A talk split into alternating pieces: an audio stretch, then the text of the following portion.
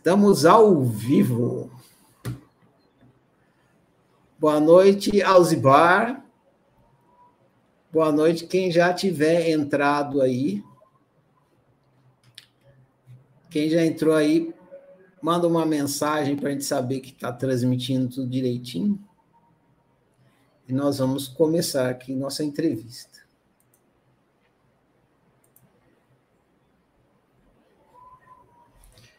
Alzibar, bem-vindo à oficina entrevista.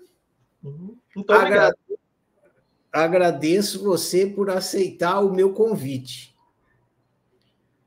Ah, Para começar aqui, eu quero te dizer que minha missão hoje e sempre, como entrevistador, são duas.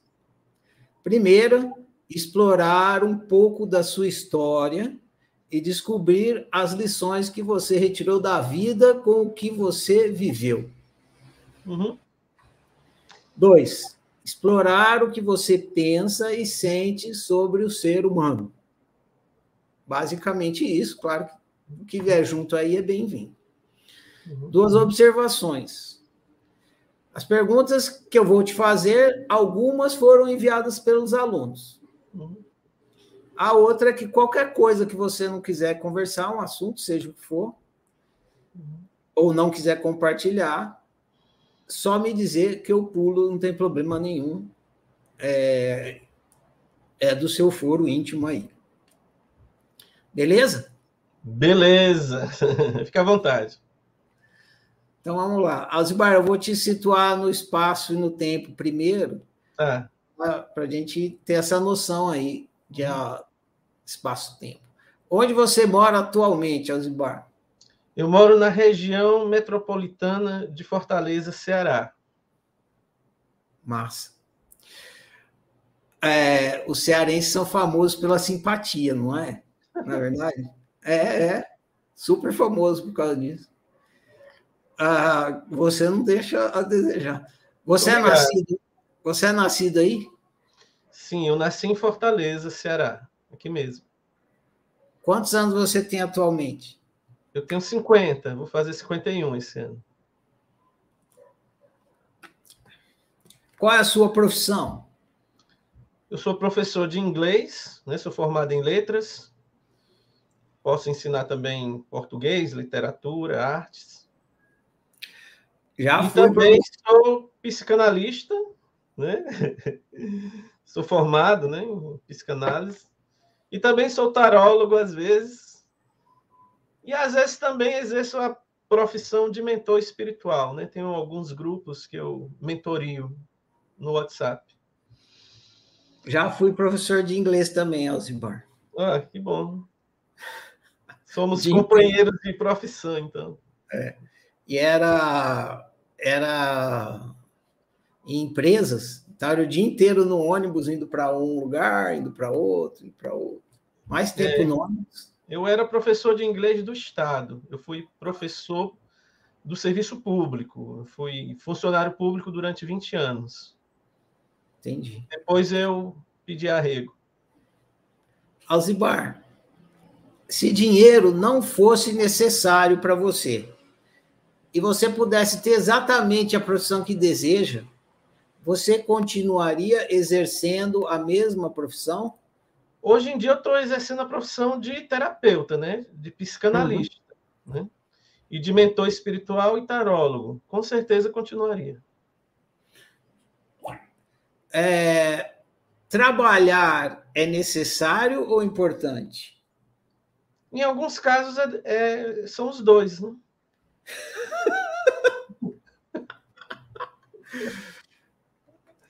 Beleza. No seu caso, caso né?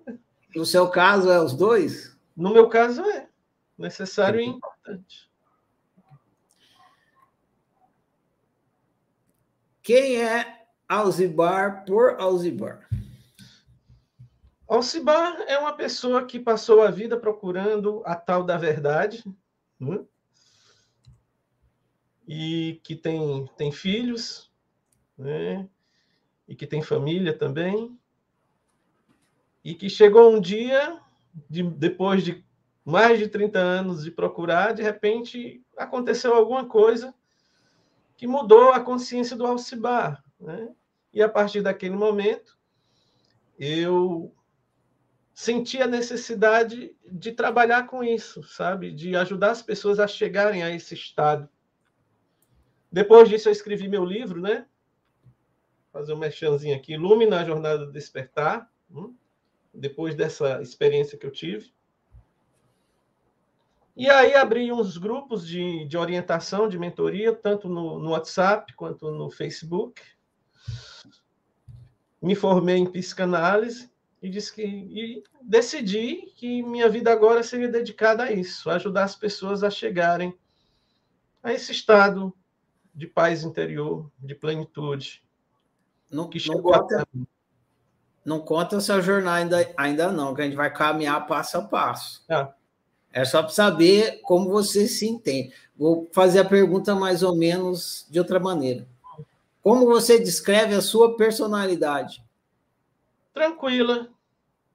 Tranquila e alegre. Bacana. Você sempre foi assim com essa personalidade? Não. Por isso que é importante falar da história de 2018.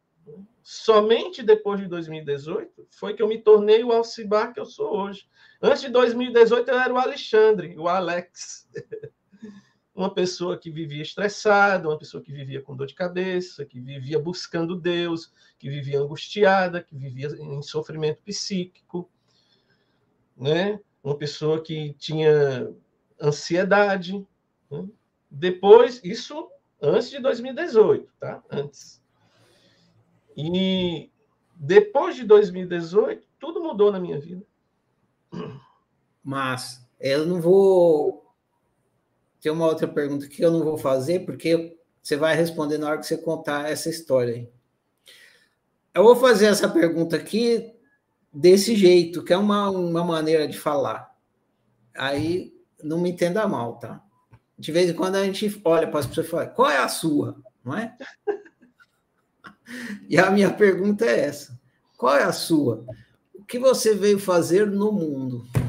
Ajudar as pessoas a se encontrarem, a encontrarem essa plenitude, essa paz que hoje eu vivo.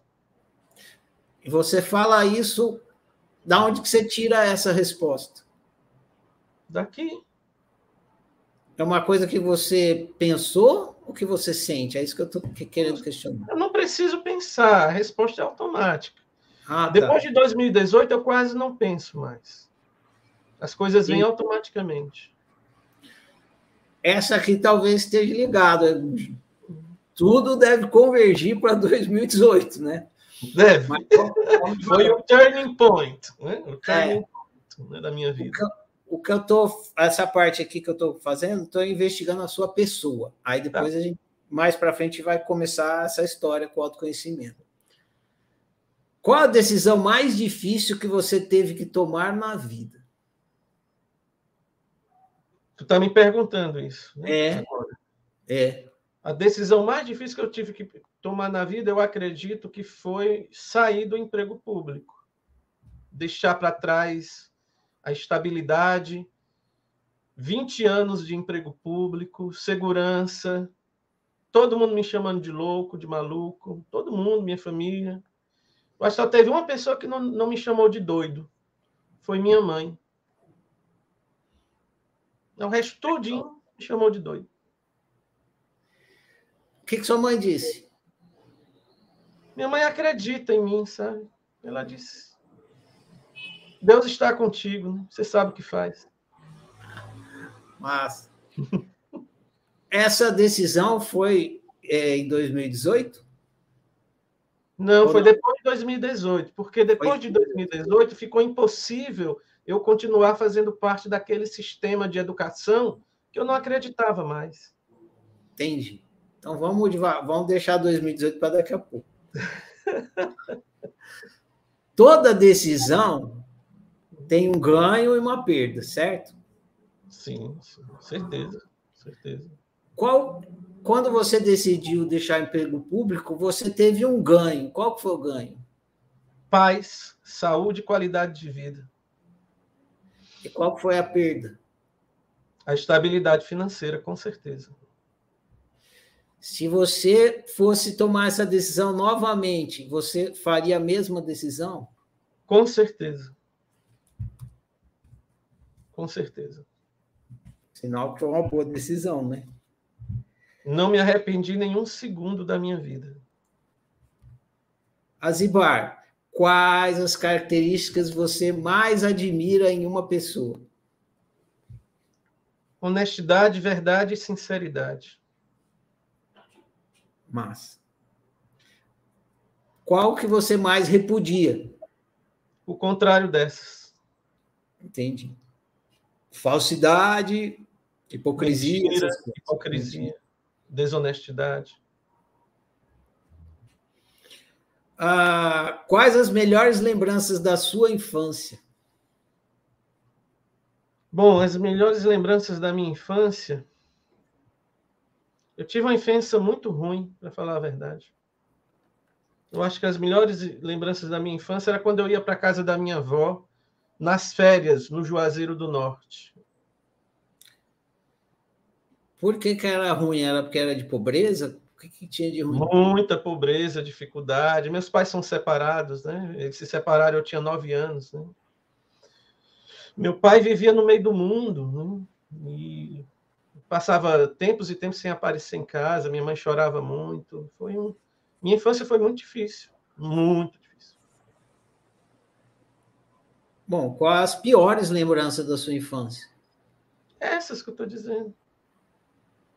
Essas da, da, do sofrimento. Ah, porque você perguntou primeiro as melhores, né? Entendi. É. Ah, tá certo, entendi. E as piores eram, foram da, das brigas, né? Da briga entre meu pai e minha mãe, né?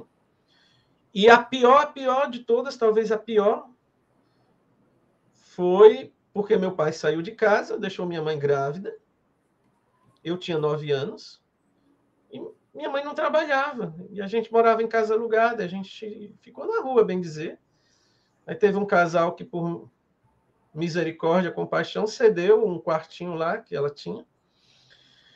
E a gente foi passar lá um tempo e minha mãe chorava todo dia, e eu novinho ainda, né? Nove anos, ainda não entendia muito bem o que estava acontecendo. E aí a gente ainda ficou lá alguns meses, aí depois o casal pediu a casa, né? Obviamente.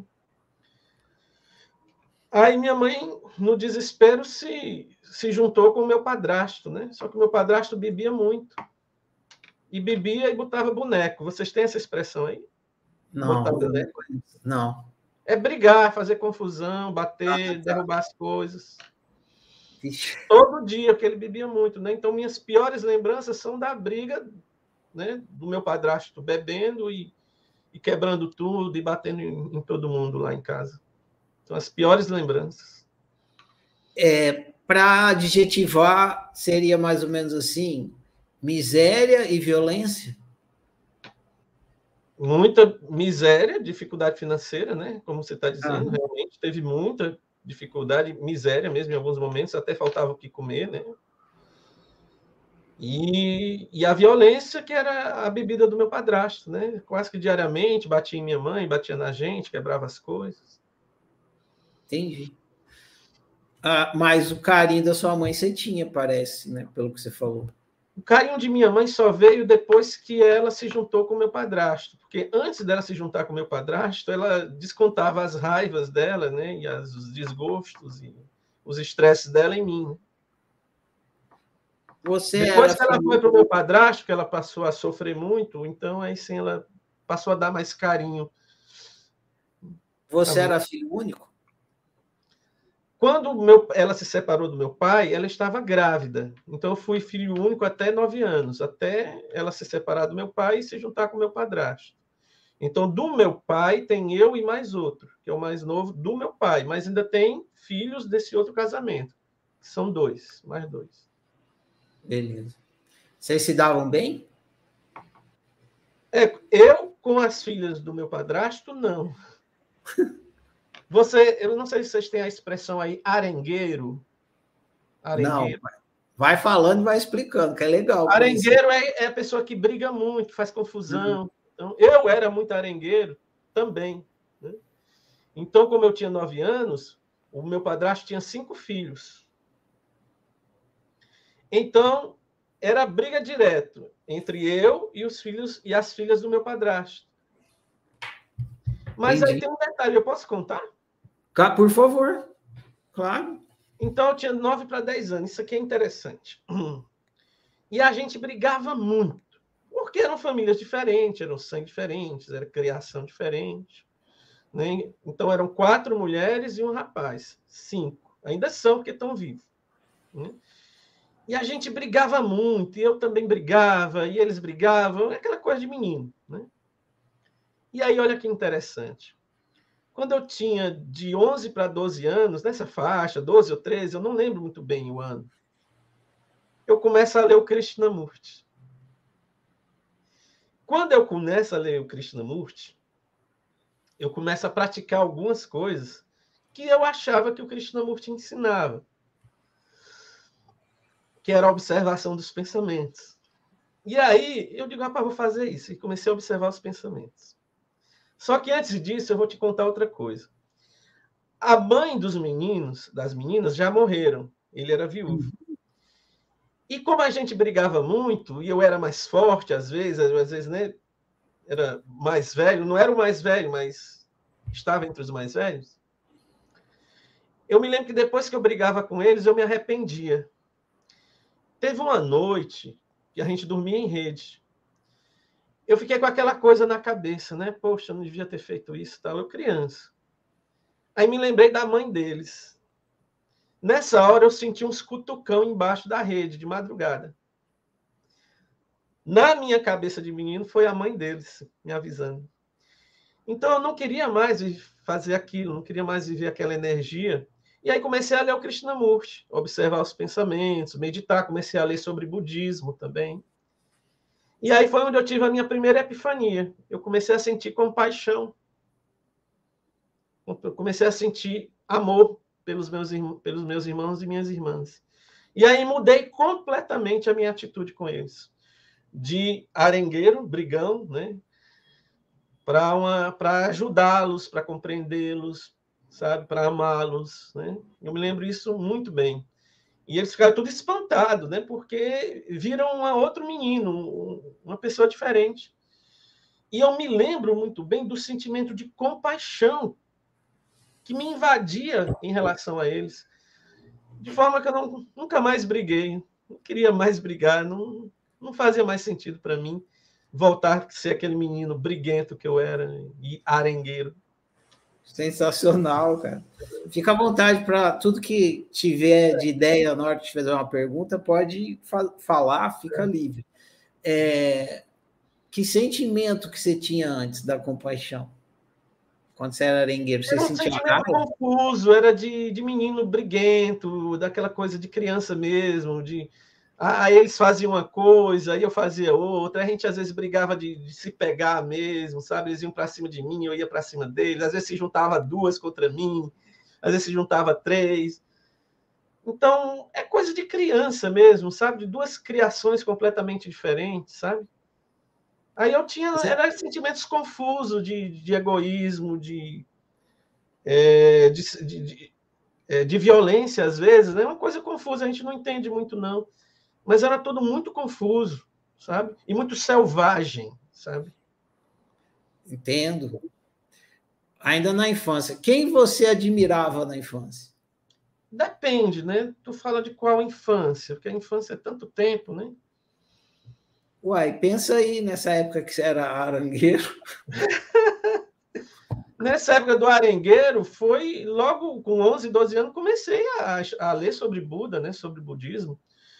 E sobre Buda é interessante que, mais ou menos nessa época também, o, o meu pai começou a falar para mim sobre Buda, sobre o budismo, e eu fiquei encantado, né? Então, todo canto que eu ouvia falar sobre Buda, eu ia atrás. Inclusive, os livros eram difíceis, eu não tinha dinheiro para comprar livro. Às vezes eu ia para a biblioteca pública e procurava um livro sobre budismo. Né? Não era como hoje, que está tudo aí disponível na internet. Né? Então, nessa época, eu passei a admirar o Osho, que eu comecei a ler também. Eu ia para casa de minha tia, e minha tia, ela recebia de minha outra tia de Brasília uns livros do Osho. Foi aí onde eu comecei a conhecer o Krishnamurti, o budismo, né? Ramana, essa turma toda aí, né? Gurdjieff, né?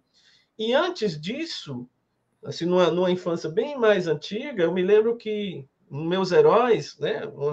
A primeira infância, eram heróis que você talvez não conheça, que é o Homem do Fundo do Mar. Né? Eu tinha um fascínio pelo Homem do Fundo do Mar. Né? Quem é? Quem é? Conta pra gente. Ele era um personagem, era um rapaz, né? Que vivia no fundo do mar e ele às vezes saía do mar para se relacionar com as pessoas e combater o mal. Né? E uma característica do homem do fundo do mar, que eu nunca me esqueço, né? É que ele, ah, ele tinha barbatanas aqui entre os dedos. Né? Ele tinha barbatanas que chama é tipo um pato. Aham, barbatana mesmo. Aí mostrava assim, eu achava muito, muito legal, achava lindo aquilo. E também o, o, o Homem de 6 milhões de dólares, o Homem Biônico, a Mulher Biônica, também não é do seu tempo, provavelmente. Eu adorava não, esse, essas coisas. Homem Biônico, Mulher Biônica. Hã? Lembra? Eu lembro. Homem e o Hulk, né? Mas o Hulk antigo, né? Não esse Hulk de hoje, que é meio, meio estranho. Quando, quando o Homem Biônico re, resolvia usar o poder biônico dele, tocava, começava uma musiquinha, eu não lembro como é que era. É. E tinha uma hora que ele tirava, quando ele tirava a máscara, eu me assustava, né? Que eu mostrava assim, como ele era, as engrenagens dele, eu me assustava, mas quando ele botava a máscara, eu achava muito interessante. Ah, o homem Mas eu lembro fundo... muito do, do Homem do Fundo do Mar, eu achava. E sim, e às vezes aparecia também o Homem-Aranha, mas na versão antiga, né? Mas o Homem do Fundo do Mar que você está falando é da televisão. Seriada, né? Seriada. Ah, eu pensei que você estava falando de algum folclore do Ceará. Esse da televisão eu lembro também. Pois é. Quantos anos você tem? Eu tenho 50, vou fazer 51. Eu sou mais velho que você, eu tenho 53. Só assim eu descobri a tua idade. A gente, a gente tem a gente viveu na mesma, quase que na mesma época aí. E também eu lembro, e o homem do fundo do mar, o homem do fundo do mar era muito massa, porque ele nadava assim, lembra? Isso, assim. era, eu achava fantástico aqui. Quando a gente entrava na fase do, do sítio do pica-pau amarelo. Né? Aham, pode crer. Quando a gente ia nadar lá na infância, a gente ficava imitando o cara debaixo d'água. Eu tinha uma camisa, eu lembro demais da camisa do Homem do Fundo do Mar. Eu acho que ficava o máximo aquela camisa. Pode crer. Vou seguir aqui. O que mais te atrai na vida? O que mais me atrai na vida? É. Na vida como um todo? É. Eu faço a pergunta eu, eu acho que o que mais me atrai na vida é... é a vida em si, sabe? Eu acho ela linda. A própria vida, o viver, sabe? Então, mas tem coisa de viver, de sentir, de experimentar, o milagre da vida, o milagre da vida. O milagre é assim, da se manter vivo, sabe? O milagre da vida em si. Eu entendi. Mas, assim, nesse, nesse viver que a gente experimenta, tem coisas que a gente gosta e que não gosta. Ou seja, tem coisas que são mais atraentes do que outras. É o que a pergunta é nesse sentido. O que mais te atrai? Quais as coisas que você mais gosta na experiência? As coisas que eu mais gosto, né? É. Eu, eu gosto do viver, por exemplo, eu gosto de uma caminhada, eu gosto. Eu moro aqui perto da praia, eu adoro caminhar, eu adoro o pôr do sol e o nascer do sol. Sou fascinado por esses dois momentos do dia. Eu adoro comer uma comida gostosa, por exemplo. Hoje eu estava afim de comer uma peixada cearense.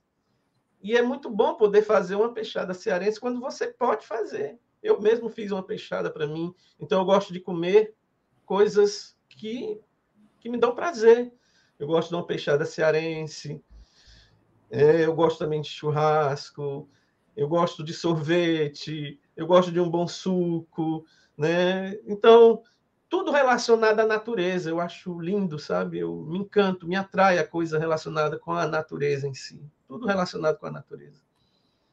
E o que mais te entristece na vida? Ou seja, as coisas que você não gosta? em fazer. geral, é a estupidez humana, né? Dos humanos estúpidos, né? Que não são todos, obviamente. Né? Não, mas as coisas que você não gosta de fazer. Você falou das coisas que você gosta de fazer. Tá. Quais que você não gosta de fazer? As que eu não gosto de fazer? É. Hum. Por exemplo, lavar a louça. Não, eu gosto. Eu gosto de lavar a louça. Eu, eu lavo a louça aqui direto. O que, que eu não gosto de fazer? Eu não gosto de me acordar muito cedo. Eu não gosto de trabalhar demais. Eu adoro trabalhar, mas eu acho que trabalhar demais é uma escravidão, sabe? Eu não gosto de monotonia, eu não gosto de rotina, eu não gosto de me sentir preso, sabe? Tudo que prende o ser humano, eu não gosto. Então, agora vamos entrar na sua jornada do autoconhecimento. Você já falou um pouco, não sei se foi exatamente ali onde você falou, mas eu vou fazer a pergunta e você identifica. Quando começou o seu interesse por autoconhecimento? Pois é, o meu interesse por autoconhecimento, eu acredito que começou com esse sofrimento lá na infância em relação às brigas com os meus irmãos, né? E eu comecei a sentir já naquela idade, 12 para 13 anos, uma certa angústia, um certo vazio. E houve, inclusive, momentos que eu chorei, eu chorava sem, sem razão, de repente eu começava a chorar. E eu me lembro que teve um dia que eu comecei a chorar, isso era lá no Juazeiro, né? E minha tia estava lá, a minha tia que a gente chama de menininho, o nome dela é Maria de Jesus. E ela perguntou, né? preocupada porque é que eu estava chorando. Aí eu dizia, aí eu disse para ela que era por causa do sofrimento humano, que eu não entendia por que, que as pessoas sofriam, né? Aí eu lembro que eu disse para ela que eu queria mudar o mundo. Aí ela me disse uma coisa que eu nunca esqueci e que me direcionou né, na vida como um todo. Ela disse: mude que você mudará o mundo. Né? A mudança começa por você. Se você mudar, o mundo estará mudando. Eu nunca me esqueci dessa lição. E você entendeu na hora? O cara estava falando? Oh, entendi demais. Com profundidade? Não com a profundidade que eu tenho hoje, né? mas eu entendi que quando ela disse para mim foi um, um, choque assim, foi um, sabe, um, como tu diz aí, eureka, sabe? É isso. A mudança começa por mim. E eu parei de chorar. Massa. E aí? Daí para frente, continua a caminhada aí. Sim. Aí eu parei, né? E comecei a buscar as respostas para as minhas questões e angústias existenciais, né? Por que, que o homem sofre? Por que, que sofremos? Por que, que existe sofrimento? Né? E... É, se existe uma saída para todo esse sofrimento. E aí foi nessa época também que eu comecei a conhecer o Osho, através de livros que. Primeiro lugar que você foi procurar a resposta? No Espiritismo. Eu saí da, da Igreja Católica, deixei de frequentar a Igreja Católica, a minha família é muito católica, né? Porque lá do Juazeiro, né, o pessoal é muito católico, lá no Juazeiro do Norte. Aí todo domingo tinha que ir para a missa, né? Então, um domingo sem missa, uma semana sem Deus. Aí eu comecei a questionar essas coisas e fui para o Espiritismo. Foi a primeira religião que eu comecei a frequentar, fora o catolicismo, né? Com quantos anos? Tinha uns 12 para 13 anos por aí. Já, já foi lá num centro espírita? Várias vezes, já fiz lá treinamento para médium, já participei de mediúnica, já, muitas vezes. Todo, todo final de semana eu ia, né? Só que eu comecei a ler o Krishnamurti. Aí eu comecei a questionar o próprio espiritismo baseado no Krishnamurti. Como que chegou o primeiro livro do Krishnamurti na sua mão? Ah, porque eu li o Osho, né? Aí eu conheci o Krishnamurti. Aí eu comecei a procurar nas bancas, revista Planeta, que deve ser do teu tempo também, ah, né? Tá. Revista Planeta. E o primeiro livro que eu li do Krishnamurti foi um da revista Planeta, um especial que tinha da revista Planeta, só que era um livro. E depois comecei a comprar uns livrinhos baratos que tinham, da de Ouro, uns livrinhos pequenos, umas coleçõezinhas pequenas. A percepção, a verdade, não sei o quê. Né?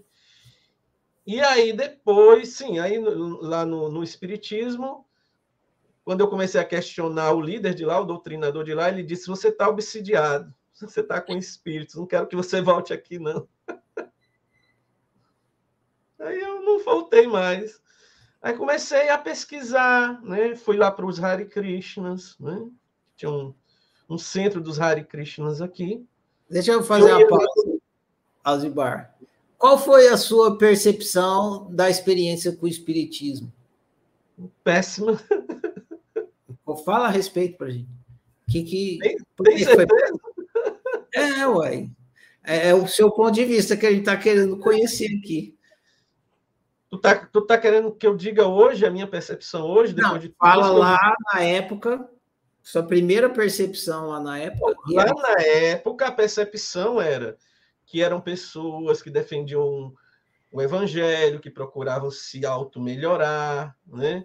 que eram pessoas que estavam a serviço do evangelho, e que a mediúnica era uma forma de ajudar os espíritos. Né? Só que eu não me sentia bem tinha uma coisa ali estranha, tinha uma inquietação, um peso que eu não entendia. Só depois. E eu não entendi. Eu disse, meu Deus, aqui o povo fala tanto de caridade, de amor.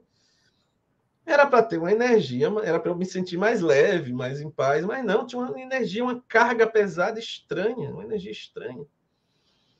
Depois de muito tempo foi que eu vim entender, né? O que, que você veio entender? Pronto, aí agora é a minha visão, né? Aham. Pode falar. Bom, eu vivi muito tempo dentro do Espiritismo, né? acompanhei inclusive alguns médiums que hoje são muito famosos aqui no Ceará, né? que foram meus amigos, eu acompanhei o começo deles. Né? Mas hoje em dia, para mim, o Espiritismo é, não é o que diz ser, sabe? Não é o que diz ser. Eu acredito que os médiums não entram em contato com os espíritos, são apenas coisas da cabeça deles mesmo, eles têm uma sensibilidade, entendeu?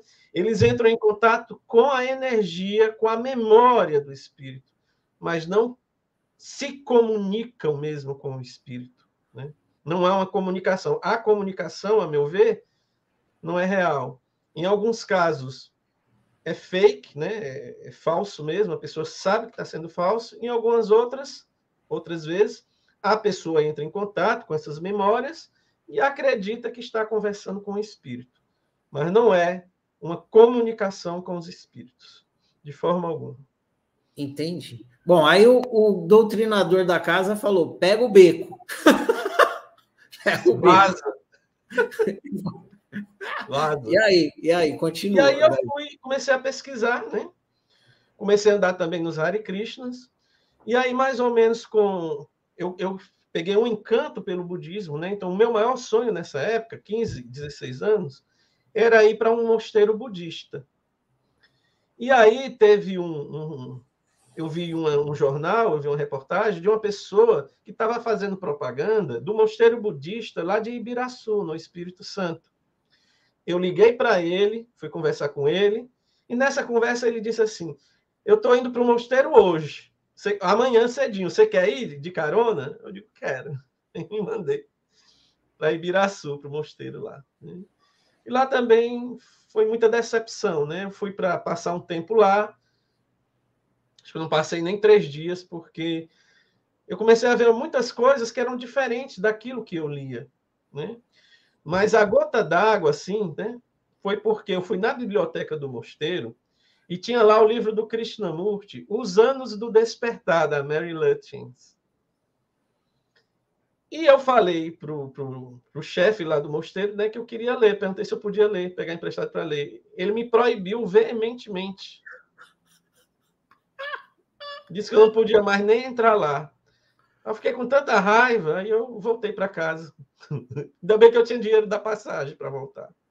Quanto tempo você ficou no mosteiro? Não deu nem três dias, não. Eu ia para passar pelo menos uns anos. Não fiquei nem três dias que eu vi que era roubada. Na chegada eu já vi que era roubada. Quantos anos você tinha aí nessa época? Tinha 16 para 17, por aí. Bem novo. Continua sua caminhada aí. 17 anos, 16 para é, 17. Por aí, 16 para 17. Aí continuei pesquisando, né? Eu ia lá nos Hare Krishnas, né? De vez em quando comecei a me envolver também com o pessoal do Oxo daqui, né? Só que eu não, não participava muito, né? Porque eu não era casado, né? Eu na época não entendia muito bem, depois eu vim entender, né? Porque tinha umas práticas lá que só podiam fazer quem era casado, né? Eu era muito novo. Né? Mesmo assim, eu continuava seguindo o Osho sem participar do, do centro em si, né? Através das leituras. Né? Então, eu era fascinado pelo Osho, pelo Rajneesh, né? o Bhagwan Sri Rajneesh. Então, eu procurava praticar as coisas que ele dizia. E depois também passei um tempo dedicado ao estudo do Gurdjieff, né? Passei muito tempo estudando Gurdjieff. E teve uma época que também, depois de muito tempo, meu, nasceu em mim, surgiu em mim o desejo de experimentar a ayahuasca, né? O chá da ayahuasca. Né? Também experimentei e é uma coisa que eu também não, não quero mais, né? Eu acho que não, não aconselho ninguém, né?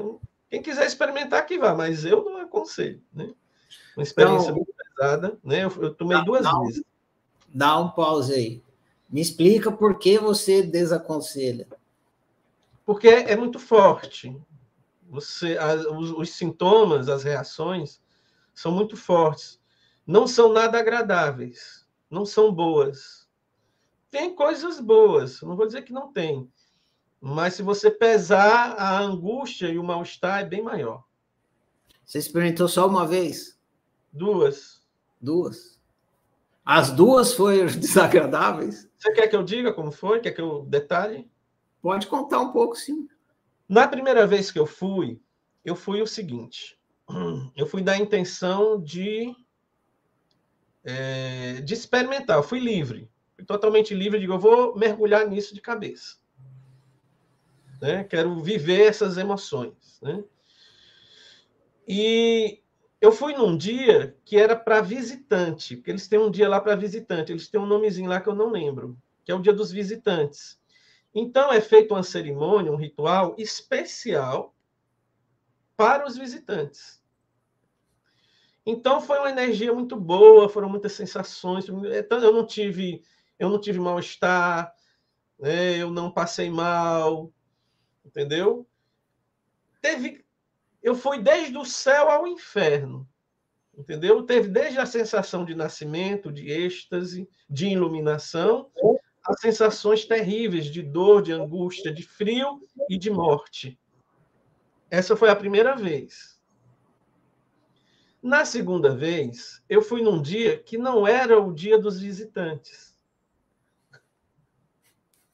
Era um dia normal deles a energia era totalmente diferente. E aí, eu resolvi fazer o seguinte: eu vou meditar, que eu já sabia meditar, né? E aí o que é que aconteceu? Quando vinha a tal da, das mirações, que são as visões, eu meditava, ficava bem quieto com a mente silenciosa. E aí as mirações paravam. Eu não fiz isso da outra vez. Quatro horas nisso. Quando eu sentia que as mirações estavam vindo, eu silenciava, ficava quieto com a mente quieta. E as mirações não avançavam. As mirações são as visões. Uhum. O que foi que aconteceu? Depois eu entendi. Como eu não deixei as mirações acontecerem, o chá não foi processado dentro de mim. Ele não se processou.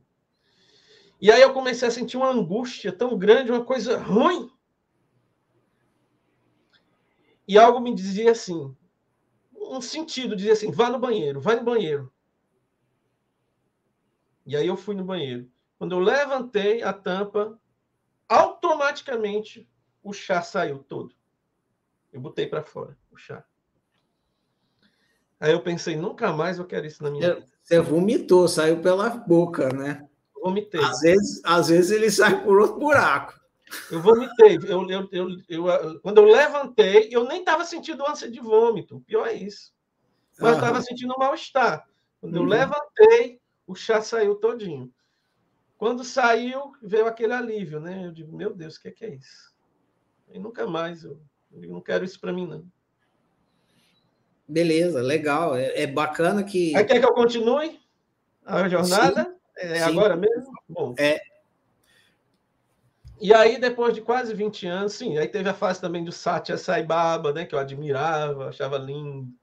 Aí depois, quando eu vi os vídeos dele e vi um monte de, de acusações sérias. Inclusive, tem um vídeo né, da BBC, uma reportagem muito bem feita, mostrando que ele não era nada daquilo. Né? Foi a primeira grande decepção da minha vida. Né? E aí eu rasguei o livro, dei para alguém o livro que eu tinha dele. E depois de 20 anos. Fazer um pause. Você já assistiu ao documentário do Osho? Sim, sim, assisti duas vezes. E você rasgou os livros dele também? É isso que eu ia falar agora. Depois de 20 anos seguindo Osho, eu me senti estagnado, paralisado. Muito antes de Wide Wide Country, muito antes. Uhum. E aí veio a queda do, do Oregon, né, lá do, da, da comuna. Eu vi lá uhum. ele preso lá no, né? Eu vi pela TV né, a imagem dele preso. E eu vi uma foto, a imagem dele, que ele não estava mais com aquela graça, com aquela beatitude. Né? E eu comecei a ver que ao longo de 20 anos eu não tinha saído do lugar, eu estava rodando no mesmo canto. 20 anos rodando no mesmo lugar. Aí eu digo, rapaz, tem alguma, algum problema aí. E aí me veio a intuição. O Oxo. Oxo é uma farsa. Oxo é fake. E aí eu parei de seguir o Osho, parei de ler as coisas dele. Hoje, hoje eu não, não consigo ler nenhuma frase mais. Mas está tudo aqui, porque eu passei 20 anos lendo ele direto.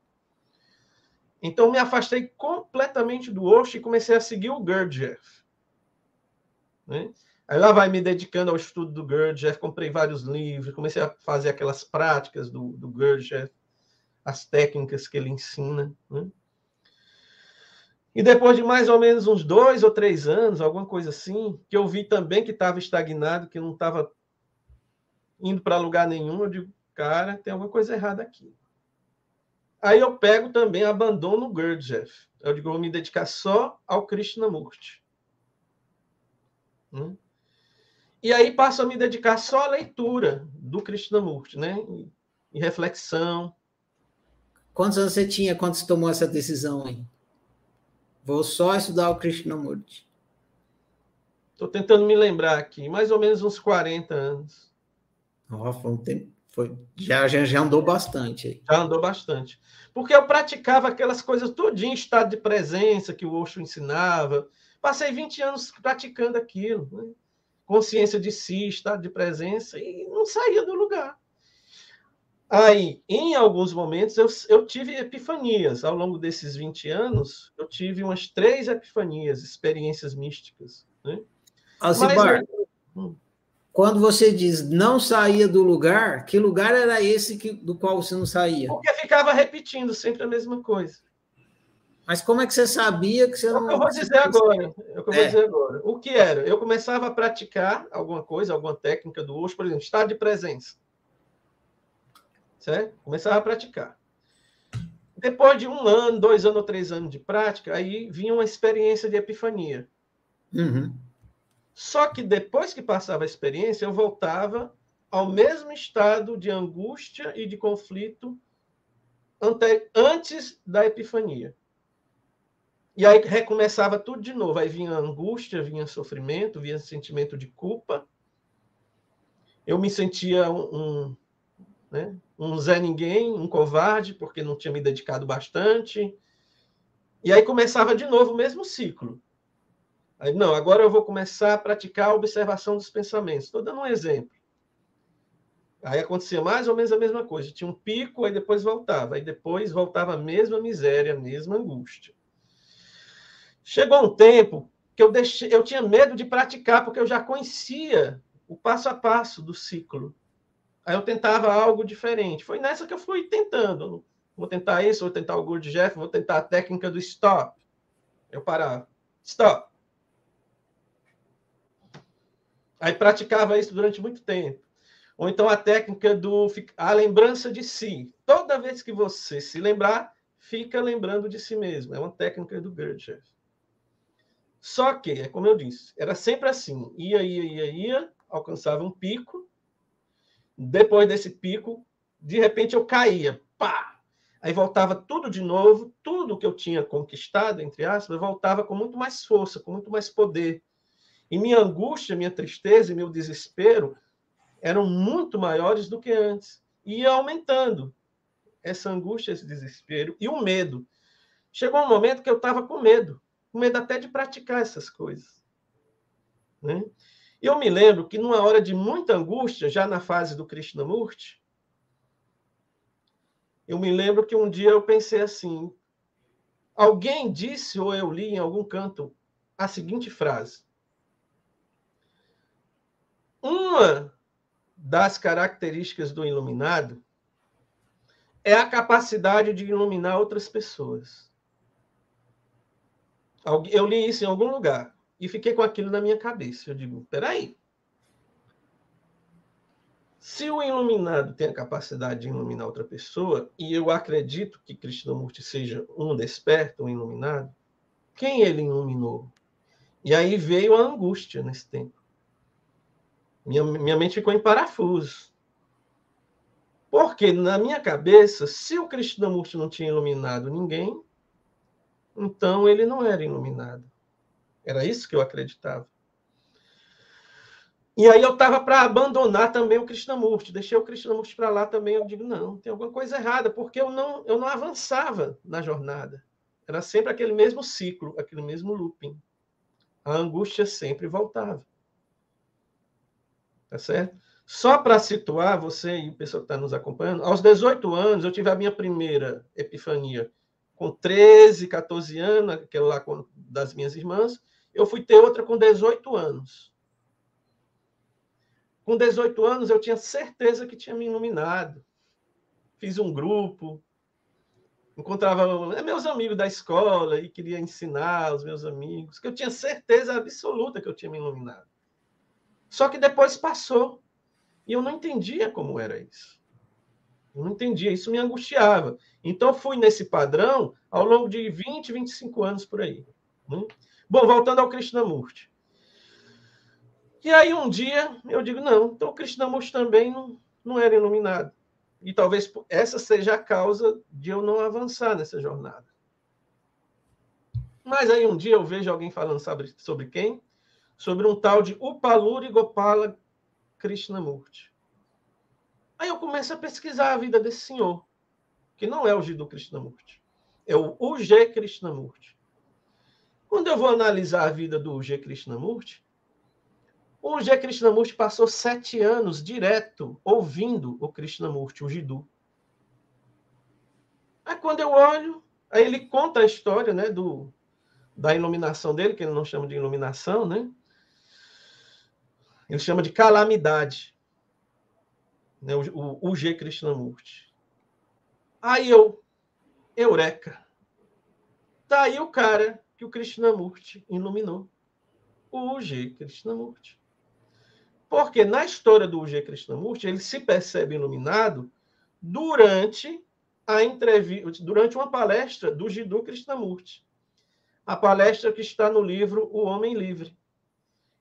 O G. Krishnamurti, de repente, disse que durante aquela palestra, viu, percebeu, sentiu que tudo aquilo que o Krishnamurti estava falando, ele já estava vivendo.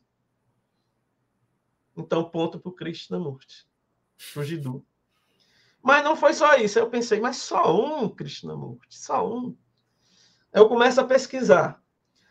Aí eu sei sobre a história da Vimala Takar. A Vimala Takar era uma senhora que conheceu Krishnamurti através de amigos, começou a participar das palestras dele. E a presença dela foi tão marcante para o Krishnamurti que depois da palestra dele, ele disse: Quem é aquela mulher que estava sentada em tal lugar, vestida assim, assim, assim? Aí alguém falou: É, é a Vimala Taká. Aí o Krishnamurti disse: Eu quero falar com ela. E a Vimala Taká nem queria falar com ela, com ele, estava tudo na dela. A Vimala Taká tinha um problema no ouvido, ela não ouvia. E os médicos disseram que ela tinha tido um acidente de um acidente de carro. E os médicos disseram que ela tinha que ir para a Inglaterra para fazer a, a cirurgia. Quando Krishnamurti soube disso, ele disse: Você permite que eu possa fazer aqui um, um tratamento experimental com você? Primeiro, ela se recusou, mas depois tanta gente falou no ouvido dela que ela, aí que ela foi convencida. Aí o Krishnamurti botava a mão na cabeça dela e no ouvido aqui, né? E fazia uns gestos assim, algumas coisas assim, né? Eles descrevem. Resultado: A Vimala Taká ficou boa do ouvido, de um dos ouvidos, que ela não estava nem ouvindo. E depois nem precisou mais ir fazer a cirurgia na Inglaterra. Foi curada. Mas não só isso. Não só ela foi curada do problema do ouvido, como também ela foi iluminada. Ela se iluminou. Segunda pessoa. Então, yes, Krishnamurti, segundo esse critério, era um iluminado. Segundo esse tá critério. Está aprovado. Demo foi tá difícil, tá mas. E aí eu continuei na minha jornada, né? Lendo o Krishnamurti direto, lendo direto. Eu li, inclusive, eu tenho uns livros ainda que eu lia, né? Que eu fazia marcações, fazia anotações. E aí chegou um momento, e a gente já avança, né? Para perto de 2018. Mais ou menos em 2017, algo começou a mudar dentro da minha cabeça. Começou a haver uma mudança. Eu não entendia o que era. A primeira mudança que eu me lembro é que eu abandonei todas as leituras. De repente, eu não queria mais ler nada. Chegou um momento que eu não queria nem mais saber de iluminação, de Deus, de verdade, nada. Mais ou menos no final de 2017. Eu não entendia o que estava acontecendo. Eu simplesmente comecei a sentir um certo silêncio e uma certa paz. Alguma coisa estava acontecendo, mas eu não sabia o que era. Mas estava acontecendo. E aí um dia, aí já em 2018, eu estou aqui em casa, nesse mesmo apartamento aqui, estava ali na cozinha, num dia de domingo, mais ou menos 18 horas, outubro de 2018. Estava lá na cozinha, acho que eu fui deixar alguma coisa na pia. Eu me lembro que foi, eu estava em pé, perto da pia. E de repente a, começou a acontecer um monte de coisa na minha mente. De repente minha mente começou a ficar tipo clara tipo lúcida, como se tudo de repente tivesse ficado claro. Aí eu comecei a sentir um êxtase que eu nunca tinha sentido antes, uma paz. Só que, como eu já tinha vivido umas três ou quatro epifanias ao longo da minha vida, lá dentro de mim é como se eu tivesse pensado assim: será que é uma epifania de novo? E ao invés de fazer o que eu fazia antes, que era ficar experimentando, era ficar degustando a experiência, eu fiquei bem quietinho. Eu não fiz nada. Deixei a experiência se manifestar, o fenômeno se manifestar. E aí foi de, de outubro de 2018 a agosto de 2019, num estado alterado de consciência. Depois que passou esse estado alterado de consciência, a minha mente mudou completamente. Estava silenciosa. É isso. E aí terminou a busca. a busca termina quando encontra, né? E o que, que você encontrou? Bom, o que a gente, na realidade, a gente não encontra. Né? Não existe um eu para encontrar nada. Essa coisa como que te encontra. Né? Eu não sei, assim dizer, o que é que você encontrou, definir isso, conceituar isso, eu não sei. Agora, depois de 2018, eu sei exatamente o que aconteceu comigo. Eu passei a sentir paz, passei a sentir silêncio interior, passei a sentir compaixão, entendeu? o sentido do tempo psicológico se alterou completamente. Eu passei a sentir atitude, não há mais, não há divisão, não há mais angústia, não há mais tristeza, não há mais sofrimento psicológico. Virou uma chavinha. Completamente. Interessante. Bom demais. Daqui a pouco a gente volta mais para falar um pouco mais sobre iluminação, que é um tema recorrente aqui nas entrevistas. Vou caminhar até chegar um pouco lá. Eu vou falar um pouco de filosofia agora. O escritor francês Albert Camus, sabe quem é? Eu já ouvi falar nas suas entrevistas. É, eu acho que eu sou quem mais gosta dele, em geral. Não conhece muito, não. Ah, diz que só existe um problema filosófico realmente sério: o suicídio. Decidir se a vida vale ou não vale a pena ser vivida. Você concorda com isso? Não, acho que existem vários problemas na vida, sabe? Que você precisa resolver, sabe? Questões existenciais. Agora, o suicídio, com certeza, é um, um grande problema, né? Quem pensa em suicídio. Eu tenho um, um, um, artigo meu, porque eu tenho um blog, né? O blog do Alcibar, quem quiser pode acessar aí. Bota Alcibar, que tem lá meu blog, em que eu falo sobre o egocídio. Né? Depois eu vim descobrir que esse termo já existia, né? Mas eu realmente não tirei de nenhum lugar. Porque eu lia muito Humberto Roden também na minha, na minha adolescência, na minha infância.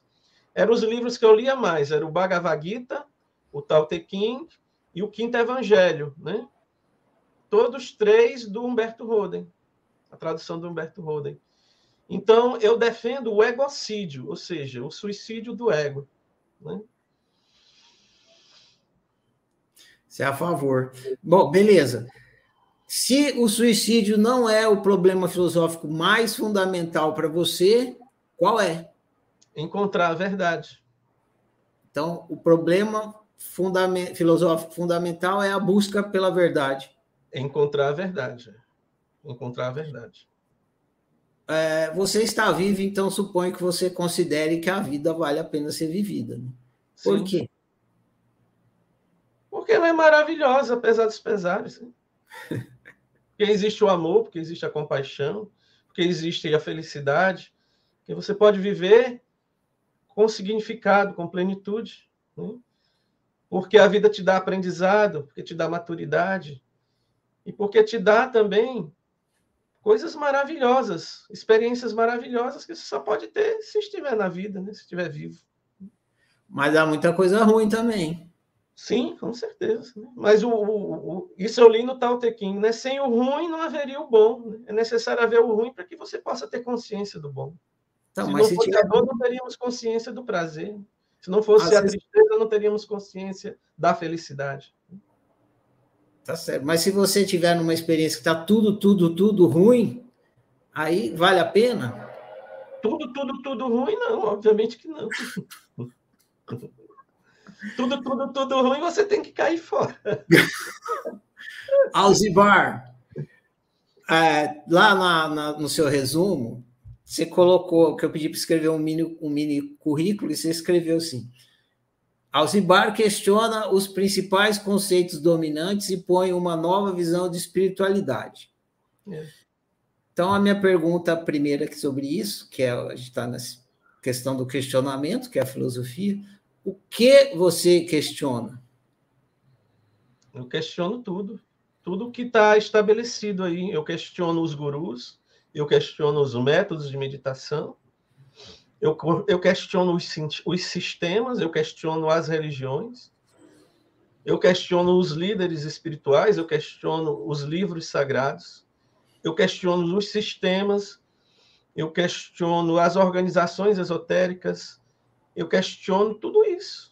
Eu questiono os caminhos tradicionais que as pessoas estabeleceram, que dizem que, que é o caminho para Deus ou para a verdade. Eu questiono tudo isso. E não, e não questiono porque eu li, não. Eu questiono porque eu vivi. Eu sei o que eu vivi. Beleza. Quando você usa a, o termo questionar, você está querendo dizer o quê? Que você diz que não é verdadeiro, é isso? Eu questiono, exatamente. Não, não são verdadeiros. Você questiona a veracidade. Principalmente os gurus, os, os youtubers gurus. Questiona todo, todo esse pessoal. Que nem você questionou o Krishnamurti teve, teve que te dar duas provas, né? Sim, sim, sim, sim. Ah, tem uma coisa importante que eu não falei da minha jornada espiritual. Depois que terminou a busca, um ano depois, mais ou menos, eu entrei em contato com esse livro aqui, ó, As Cartas de Cristo. E eu achava que nada na minha depois da, daquela experiência, iria mais me iria mais me, me chocar, né? E, iria me trazer aquele sentimento de novidade. Eu achava que nada mais era novidade para mim em termos de espiritualidade.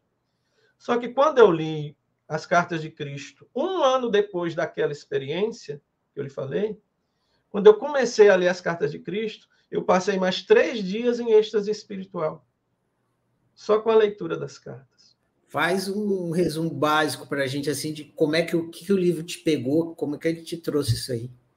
Bom, eu estava né, vasculhando lá o Facebook, como todo mundo, e vimos lá um texto, um relato histórico, e eu comecei a, a ler aquele relato histórico, porque eu achei muito bonito, muito bem escrito, muito enxuto. Quando eu começo a ler, eu digo, Vana, isso aqui é sobre Cristo, sobre Jesus. Aí eu, a página lá, né, eu começo a, a levantar a página. E quando eu olho de novo, e o cara fala em primeira pessoa. Como é que pode isso? Aí acendeu a curiosidade. Aí eu fui ler. E aí me perguntei ao rapaz né, que fez lá a postagem, ele falou, é as cartas de Cristo, aí deu todas as informações. Você baixa aqui nesse site, né, no site das cartas de Cristo, e lê lá, e pode ler. Você baixa gratuitamente. Aí eu fui ler. Foi nessa época da leitura que eu tive três dias de êxtase espiritual, de uma energia diferente, de, de um estado alterado de consciência. Bom, por que, que eu me identifiquei? Porque que hoje eu sou um dos defensores das cartas de Cristo. Porque o que tem nesse livro aqui, das cartas de Cristo, eu nunca vi em nenhum outro livro sagrado. As cartas de Cristo, ela confirma não só as coisas que eu li, né, de grandes mestres como Buda, como o próprio Cristo, como Krishnamurti, mas também as coisas que eu intuí por mim mesmo.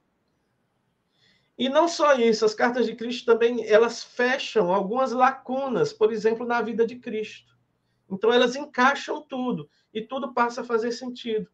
Por exemplo, uma coisa que sempre foi um grande mistério para todo mundo. O que é que Cristo fez dos 13 aos 30 anos? É um grande mistério da nossa época. Tinha livros e estudos e não sei o quê. Livros, inclusive, intitulados Jesus dos 13 aos 30 anos, que eu li. E aí as cartas de Cristo me vêm com uma explicação muito mais plausível. Sabe por que, que ninguém fala da vida não, de Cristo? Dos 13 não tenho a menor ideia, não sei. Porque ele não tem nada para falar. Ele não tem nada.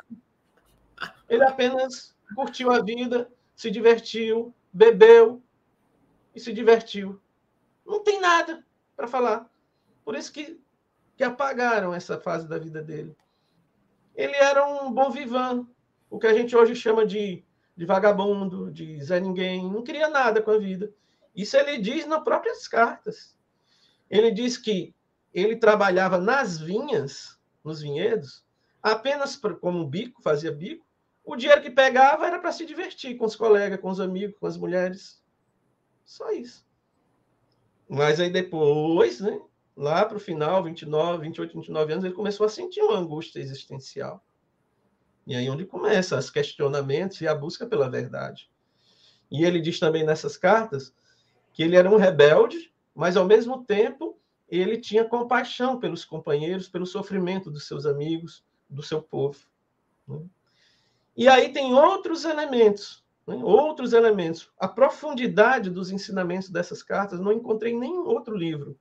Não só a profundidade, quanto também a originalidade. O estilo que ele usa é muito parecido com o estilo das, dos evangelhos. A linguagem, as parábolas, e tudo com uma linguagem muito simples, muito acessível, muito do dia a dia. Né? Então é muito difícil para um falsário. É, eu já li vários livros que se diziam de Cristo, ou eram muito aquém, ou eram queriam ser altos demais. E aí não parecia Cristo, não me convenceram. Né? Já as cartas não, as cartas têm vários elementos, várias chaves, sabe, que apontam, que mostram, que revelam que realmente ali tem Cristo ali falando. Ele explica como aconteceu o, a tentação de Cristo no deserto. Ele fala de iluminação, que é uma palavra que não tem no Evangelho. Ele explica como se deu o, o, ele andar sobre as águas, coisa que eu já tinha intuído que, que era daquele jeito. É isso. É um livro psicografado? Não. Inclusive, eu vou fazer um vídeo sobre isso. os espíritas quiseram dizer que é um livro, um filme, um livro psicografado, não é. Completamente diferente de psicografia, nada a ver. Não é nem psicografia, nem canalização comum. Nem psicografia, nem canalização comum. Psicografia é comunicação dos mortos com os vivos. Cristo não está morto.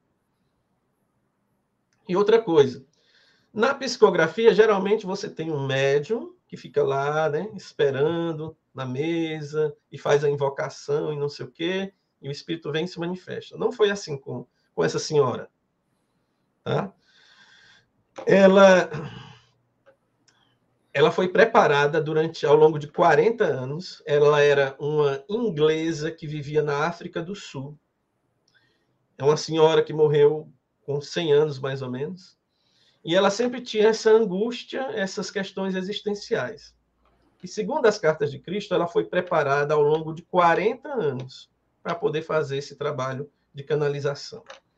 E o livro tem vários elementos, tem elementos tipográficos que são muito específicos, muito originais, que você não vê em nenhum outro lugar.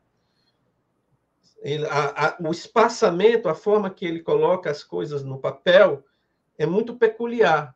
Em alguns momentos não tem nem linearidade. Ele usa, às vezes, caixa alta, entendeu? Às vezes, às vezes você tem uma página só com uma frase, entendeu? O que é muito específico também. E o processo com ela, ela via, ela, ela ouvia e via ao mesmo tempo o que, é que ela deveria escrever. E ela via no computador, ela via a forma como ela deveria escrever no computador. E pronto, ele deu, ele escreveu essas cartas escreveu também os textos complementares, que são textos que complementam, já está dizendo, né? E pronto, e não teve mais consulta. Ah, Cristo está ali, vamos se consultar com ele. Ninguém sabe o nome da senhora, ninguém sabe o nome dela, é segredo, ela é anônima. Ela é conhecida como registered, como se fosse registradora, escrivã mais ou menos, eu vi essas, essas traduções. Ela não é nem chamada de canalizadora, né? E ele não dava consulta, não fazia sessão, não fazia essas coisas, não. E as cartas estão disponíveis, né? De graça aí na internet. Só que depois que você baixa de graça, você quer ter também o livro físico, né? Porque é maravilhoso. Aí mostra também como é que foi o Sermão da Montanha, mostra como é que ele fazia os milagres, e tudo isso que está mostrado lá, muitas dessas coisas eu já intuía que era daquela forma. Eu vou. Eu ia começar uma outra parte aqui, mas eu intuí que eu tenho que te fazer essa pergunta. Na hora que você colocou ali na sua, no seu, na sua mini, no seu mini currículo, eu vou até ler a, como é que você escreveu exatamente? Principais referências e influências. O primeiro que você colocou da lista foi Jesus. Então eu quero te perguntar por que, que ele é o primeiro da lista. Ótima pergunta, inclusive. Muita gente não entende isso. Eu tinha sonhos com Jesus quando criança. Eu tinha sonhos passeando com ele. Né? Então, Jesus sempre foi uma, uma referência muito grande, muito forte, ao longo de toda a minha vida. Você lembra que eu falei do meu sofrimento de infância? Uhum. Então, onde é que eu encontrava consolo para o meu sofrimento? Força. Em Cristo. Então, eu me separei do catolicismo, mas continuava muito apegado a Cristo, que eu encontrava na leitura dos evangelhos. Então, sempre li muitos evangelhos. E toda vez que eu estava angustiado, que eu estava em sofrimento, que eu estava em dificuldade, eu me voltava para Cristo. E sempre fui atendido, sempre. Mas é sempre. Né? E mas o interessante é que toda vez que eu fazia uma oração e pedia a Deus, a Cristo, né? Que para mim na época Cristo era Deus, né? A minha imagem que eu tinha de, de Deus era de Cristo. Né? Hoje eu, eu, vejo um pouco diferente, né? eu, eu diferencio essas duas figuras. Então, quando eu me sentia angustiado, eu pedi uma luz, eu pedi uma força a Deus, que na minha mente era Cristo. E essa resposta sempre vinha. Sempre. Né? Só que em algumas vezes a resposta vinha como uma intuição para que eu procurasse um livro do Krishnamurti. Então, Cristo me ajudou a entender Krishnamurti. E Krishnamurti me ajudou a entender Cristo. Só que antes desses dois também tinha Buda, Siddhartha Gautama. Mas o que eu sempre me identifiquei mais pela sua história, e também por causa da questão da oração, que Krishnamurti não defende, mas Cristo defende, inclusive nas cartas de Cristo, e como eu vivi e me vali e me socorri né, através da oração ao longo de toda a minha vida, e minha mãe também se valeu sempre da oração, e foi a oração que sempre foi respondida, por isso que a minha maior referência, a primeira mesmo, é Cristo. Então, vou pegar daí, vamos dar um passo para dentro dessa história. Você falou que Jesus te ajudou a entender Krishnamurti, Krishnamurti te ajudou a entender Jesus.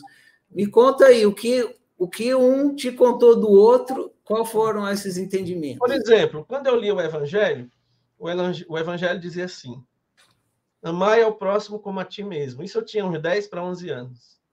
E aí me começou a me vir, vir né, surgir certas questões. Por exemplo, como é que eu posso amar o próximo se não existe amor dentro de mim? O amor tem que vir de forma natural. Mas se ele não vem, como é que eu posso amar? Eu vou me obrigar a amar alguém? Então, começa por aí. O amor tem que vir de forma natural. E aí, ao longo de minha jornada, que eu comecei a ler o Krishnamurti, e depois de 2018, eu compreendi. E não só compreendi, como passei a viver também esse amor que vem de forma natural. Então, foi aí que o Krishnamurti me ajudou a entender o amor de Cristo. Né? E Cristo me ajudou a entender o Krishnamurti também, porque quando eu pedia certas é, inspirações para certas soluções ou respostas para questões existenciais, sempre me vinha uma luz, uma intuição, algo ligado ao Krishnamurti. Inclusive, tem um caso bem interessante que eu vou contar aqui, já que você me deu a liberdade. Teve um dia que eu estava muito angustiado lá em casa, muito angustiado. Eu morava na periferia, né? Minha mãe ainda mora lá hoje. E sentindo uma angústia, sentindo um peso, né? aquele sofrimento, aquela tristeza. E lá vai eu fazer uma oração de novo, pedir a Deus que me desse uma luz, me desse força para aguentar o peso da, da jornada, né? da cruz. E aí, quando eu Pouco tempo depois, alguém bate na porta lá de casa. Aí eu falo, quem é? Já era de noite. Aí, de repente, uma senhorinha que mora em frente, ainda está lá, ela mora lá em frente à nossa casa, ela, ela vivia de, de reciclagem, pegava reciclagem. Aí, de repente, ela diz, ela, meu nome é Alexandre, né? Ela diz, Alexandre, eu, eu, eu achei esses livros aqui será que tu. Eu pensei em tu, me lembrei de tu. Será que tu não, não pode gostar desses livros aqui? Quando eu olho, qual é o primeiro livro que está lá? Krishnamurti, aos pés do mestre. Ainda tenho ele aqui, humildinho, 1954. Então, para mim, foram muitos sinais, entendeu? Que me apontaram para Krishnamurti. Entendi. É, os, os dois são parceiros ali. Na... É, são parceiros. É. É. Inclusive, Krishnamurti, na época em que diziam que ele era o instrutor do mundo, muitos achavam que ele era a encarnação da consciência crística, de Cristo. N. Bessan dizia isso. Essa ele era o é Cristo é reencarnado. Agora eu vou entrar é, no autoconhecimento. Geral, genérico, conceitual, digamos assim. O que é ser humano, Azibar? é a capacidade de sentir, de refletir. É a capacidade de analisar, é a capacidade de amar, é a capacidade de pensar, é a capacidade de sentir a dor do outro, é a capacidade de buscar o sagrado, de buscar a Deus, de fazer questionamentos existenciais, a capacidade de buscar a verdade, a capacidade de amar, a capacidade de aprender, de memorizar, tudo isso. Beleza. É isso que nos caracteriza, né? É o amor, é a compaixão, é a sabedoria, é a reflexão, é a inteligência, né? tudo isso que nos caracteriza. O que é autoconhecimento? É conhecer a si mesmo. Para que serve autoconhecimento? Para encontrar a felicidade, a paz e a plenitude, para viver bem, para ser feliz. para encontrar significado na vida, para amar. Como se produz autoconhecimento? Eu acho que não, não se produz, não. Eu acho que não é. Eu acho que é um campo que não, não pode ser. Eu acho que essa palavra não está bem adequada. Eu acho que talvez você queira perguntar de outra forma, talvez, mas é, eu não gosto dessa palavra produz. Eu acho que você não, você não produz autoconhecimento como quem produz o conhecimento, por exemplo, da faculdade. Na faculdade você faz produção de conhecimento, na faculdade, na academia. No autoconhecimento, não. Por quê? Porque no autoconhecimento não existe um eu para se autoconhecer. Isso é autoconhecimento. Ah a existência humana tem um propósito? Tem, com certeza. Qual? Encontrar Deus, encontrar a verdade, encontrar a plenitude. É, o que o ser humano quer? Em que sentido? No sentido mais básico do que é ser humano. o, o, o, ser humano, em geral, quer prazer, né? Prazer e felicidade. Né? Prazer e felicidade. Em geral, é o que eles querem. É o que o ser humano busca: prazer e felicidade. A gente vai entrar agora na parte do sofrimento. O que é o sofrimento, Alzibar? É o conflito. É o conflito interior. Fala mais. Que, como assim, conflito interior? Todo conflito é um sofrimento, porque a pessoa está dividida. Se ela está dividida, ela não tem paz, ela não tem totalidade, ela não tem completude, ela não tem plenitude. Então, o sofrimento é o conflito. O conflito é que causa dor, é que causa ansiedade, entendeu? Por exemplo, se eu não estou. Eu tenho tudo para ser feliz. E por que, que eu não sou feliz? Porque tem um conflito, tem uma ansiedade interna, tem uma angústia interna. Então, o sofrimento é uma dor, ela é sentida como uma dor psíquica ou emocional. Por que o ser humano sofre? Por causa da ilusão, da ignorância, da falta de autoconhecimento. Está iludido com o quê? Hã? O ser humano está iludido. Iludido com o quê? Consigo mesmo, com suas próprias ilusões, com suas crenças, com suas opiniões, com seus conhecimentos, com suas tradições, com suas religiões, entendeu? Com suas próprias experiências, opiniões, visões de mundo, está tudo errado. Todas essas coisas fazem o ser humano sofrer. Isso. As ilusões, a ignorância acerca do, do seu verdadeiro eu, vamos dizer assim. É possível não sofrer? Sim. Psicologicamente, sim. Mas a vida é sofrimento. Né? Mas psicologicamente você não precisa sofrer. Mas a vida vai ter sempre o quê? Separação, vai ter morte, velhice, doença, normal. Essa é a e é primeira é... grande verdade do budismo, a existência do sofrimento. Viver uhum. sofrimento. Se é possível não sofrer, como é que faz para não sofrer? Aí tem que comprar meu livro. Ah! Lume na Jornada do Despertar. Seu guia prático e didático para a iluminação espiritual. Por que, que eu estou insistindo em mostrar o livro? Tu pode até estar tá achando estranho. É porque Não, na outra entrevista que eu fiz lá no Aloysio, eu só fiz mostrar e guardei. Ah. Aí teve gente, rapaz, tu mal mostrou teu livro. E dessa vez eu estou mostrando. Viu? Fica à vontade.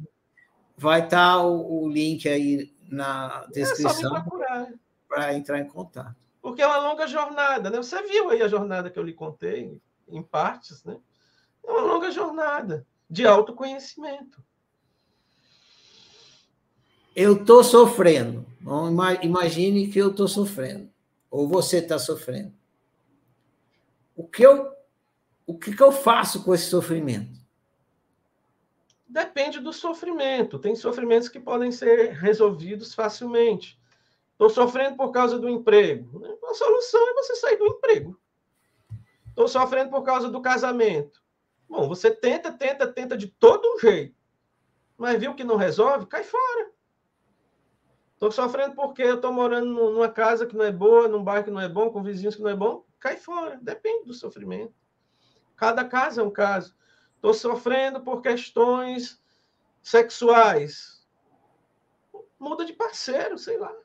Tem tanta coisa, ou de parceira. Entendeu? Então, depende do caso. Cada caso é um caso. Estou sofrendo por questões existenciais, espirituais. Procura a verdade, procura a paz. Depende do caso. Entendi. Beleza. Você sofre, Alzibar?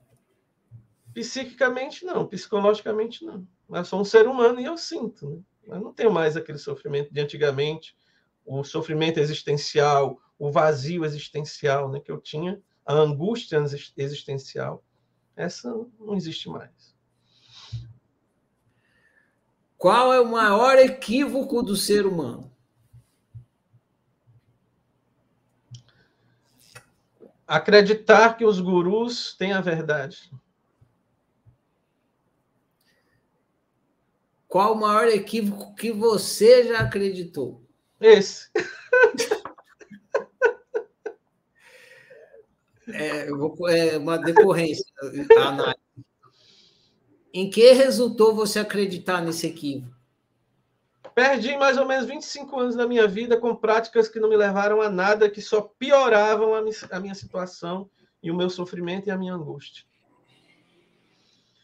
Como você descobriu que esse equívoco era um equívoco? Depois de muito sofrimento, de muito quebrar a cara, de muito bater contra o muro, porque eu era muito cabeça dura, né? Eu era muito cabeça dura. Como é que é a palavra que você usou lá no, no começo? Que você era briguento, como é que é? Arengueiro. É, você era muito arengue. Era, eu sempre fui muito briguento, cabeça dura, teimoso, opinioso, um egão enorme. Agora, é, a gente falou do equívoco, agora a gente vai falar do esclarecimento. Quando a gente se esclarece, entende alguma coisa, eu uso a palavra eureka. Então, qual foi sua maior eureka? A maior eureka foi perceber. A maior eureka foi a de 2018. Repete assim, em outras palavras, qual, qual eureka foi isso? O que, que você descobriu? Porque eu percebi que a verdade, que Krishnamurti estava completamente certo. Que ah, a verdade tá. não resultava de métodos, que a verdade não estava nos livros, que ninguém podia alcançar a verdade, que não existia caminho para a verdade. The truth is a pathless land. A verdade é uma terra sem caminhos. Essa foi a maior das eurecas.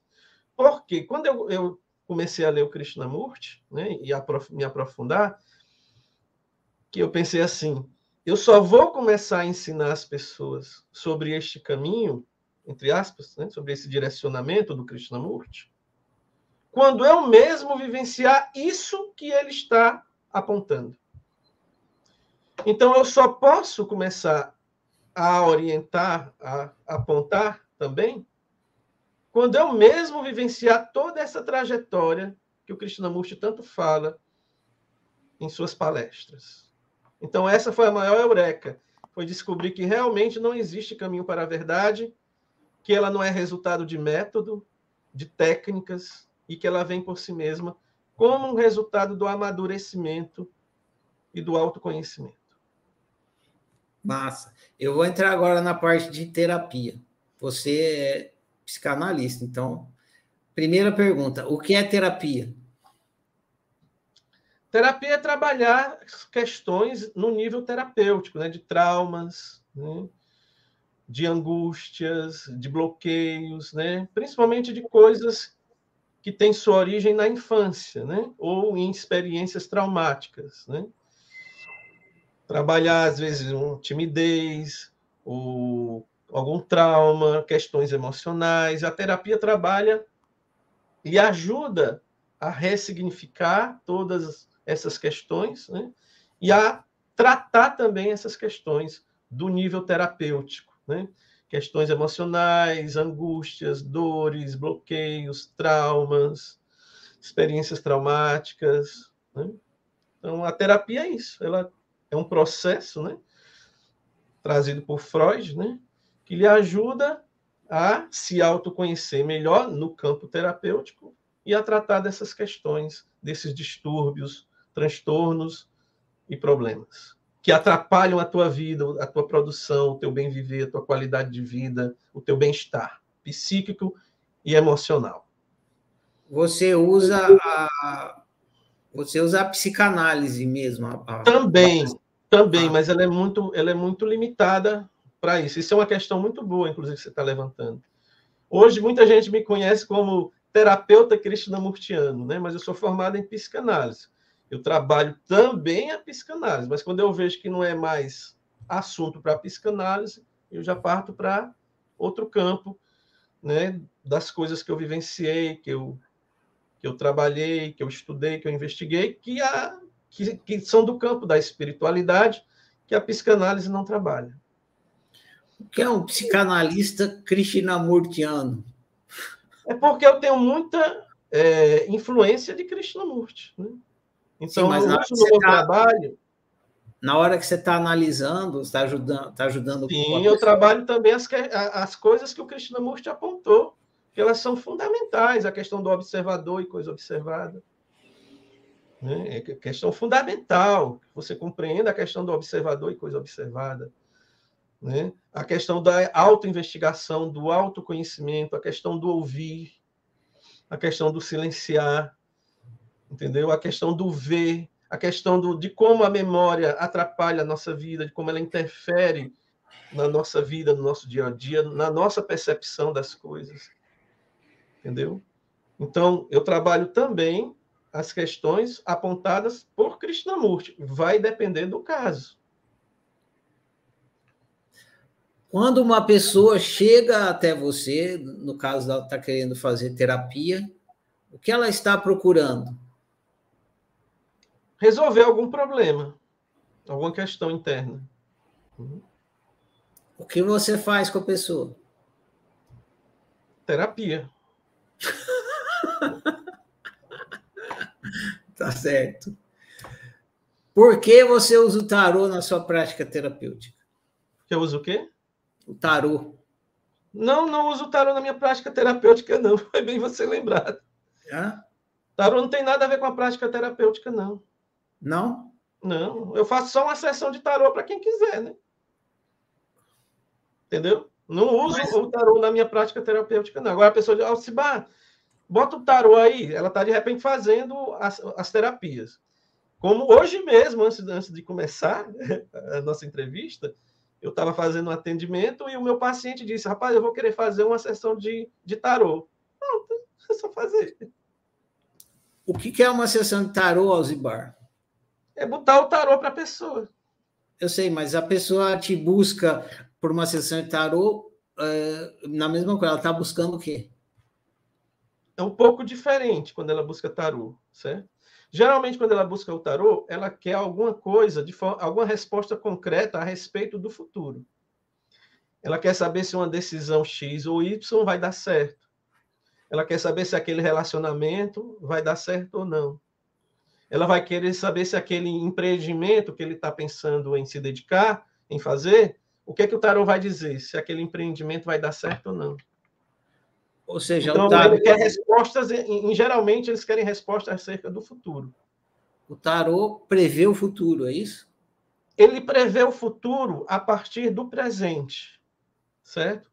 O tarô que eu uso é o tarô mitológico, ele é baseado nas teorias do Jung, da sincronização e dos, dos arquétipos e do inconsciente coletivo. Segundo essa teoria, no presente está contido o passado e o futuro. Quer saber um pouquinho sobre a história do tarô? Posso contar? Pode, claro. Bom, esse tarô, que não é esse, mas eu tenho esse que eu vou falar agora, eu tenho ele guardado, não é esse, esse já é uma nova versão. Eu ganhei de um amigo meu ele me deu de presente quando eu tinha 13 para 14 anos. E como eu já lia o Krishnamurti, né, eu desprezei de negócio de tarô, negócio de adivinhação, coisa besta, coisa boba. Mas aí, eu trabalhava como professor e eu era temporário. E nessa época, quem era temporário passava quatro meses sem receber salário, sem receber nada. Porque tinha todo um processo burocrático de, de, dos contratos, né? e às vezes se extraviava o contrato. E eu tinha uma bebezinha, recém-nascida. E aí bateu o desespero, sem dinheiro, sem nada. E, meu Deus, o que é que eu vou fazer? Aí veio aquela. Ó, meu Deus, o que é que eu vou fazer? Essa é a oração. Aí veio a intuição. Bote tarô. Aí eu peguei, comecei a estudar o tarô. Fiz um cartazinho, preguei na frente lá de casa. Bota esse tarô. Mas, menino. Eu acho que no mesmo dia bateu alguém. Quanto é? Eu tanto. Só que eu me lembro que antes desse, desse tarô que eu botei pago, eu botei o tarô o primeiro tarô na vida que eu botei para uma vizinha minha, duas casas depois da minha. Ela tinha mais ou menos uns 16 anos. Quando ela viu a placa, ela disse: Eu quero botar um tarô. Eu nem lembro se ela pagou. Eu disse: Pode vir. E eu queria fazer o primeiro atendimento, né? Primeiro, né? Da vida. Uhum. Quando eu boto a carta, primeira carta que sai, eu olho para ela e digo: Você está grávida? Ela leva um susto. Ela diz: Meu Deus, Alexandre, ninguém sabe disso. Nem minha mãe sabe disso. Ela estava grávida. E o tarô acertou. Quando eu vi isso, eu digo: Pronto. é por aqui mesmo que eu vou. Então, tem um monte de histórias. Em outras palavras, o tarô nunca me decepcionou. Nunca. Só para tu ter uma ideia, quando eu me separei, da minha última esposa, a gente se separou e ela foi viver a vida dela, eu fui viver a minha. Isso foi mais ou menos em março. Quando dá mais ou menos julho, ela aparece lá no meu apartamento querendo falar comigo. Eu vou lá. Quando eu vou lá, ela diz: "Tô grávida". Só que ela já estava morando com outra pessoa. O que é que isso tem a ver com o tarô? Nesse mesmo dia em que ela apareceu, eu tinha botado um tarô para mim. Eu botava o tarô para mim depois que eu me separei, para saber, né, as perspectivas de aparecer alguém e tal. Né? Se aparecer naquela semana, não, mas tu tá rindo, mas apareceu. Todas as vezes que eu botei, ele acertou. Todas as vezes. Aí deixa eu contar essa. Na segunda-feira, vamos dizer que seja segunda, eu boto e aparece a mesma carta da grávida, da imperatriz, que eu botei lá que significa gravidez, eu olho e digo assim, vale, o que é que tem a ver a carta da grávida? Eu estou separado, não tenho ninguém. Acho que o tarô se enganou dessa vez. Quando é à tarde, minha ex-esposa bate, me procura, sobe e diz, eu estou grávida. Eu digo, pronto. Tá aí porque que saiu a carta da grávida.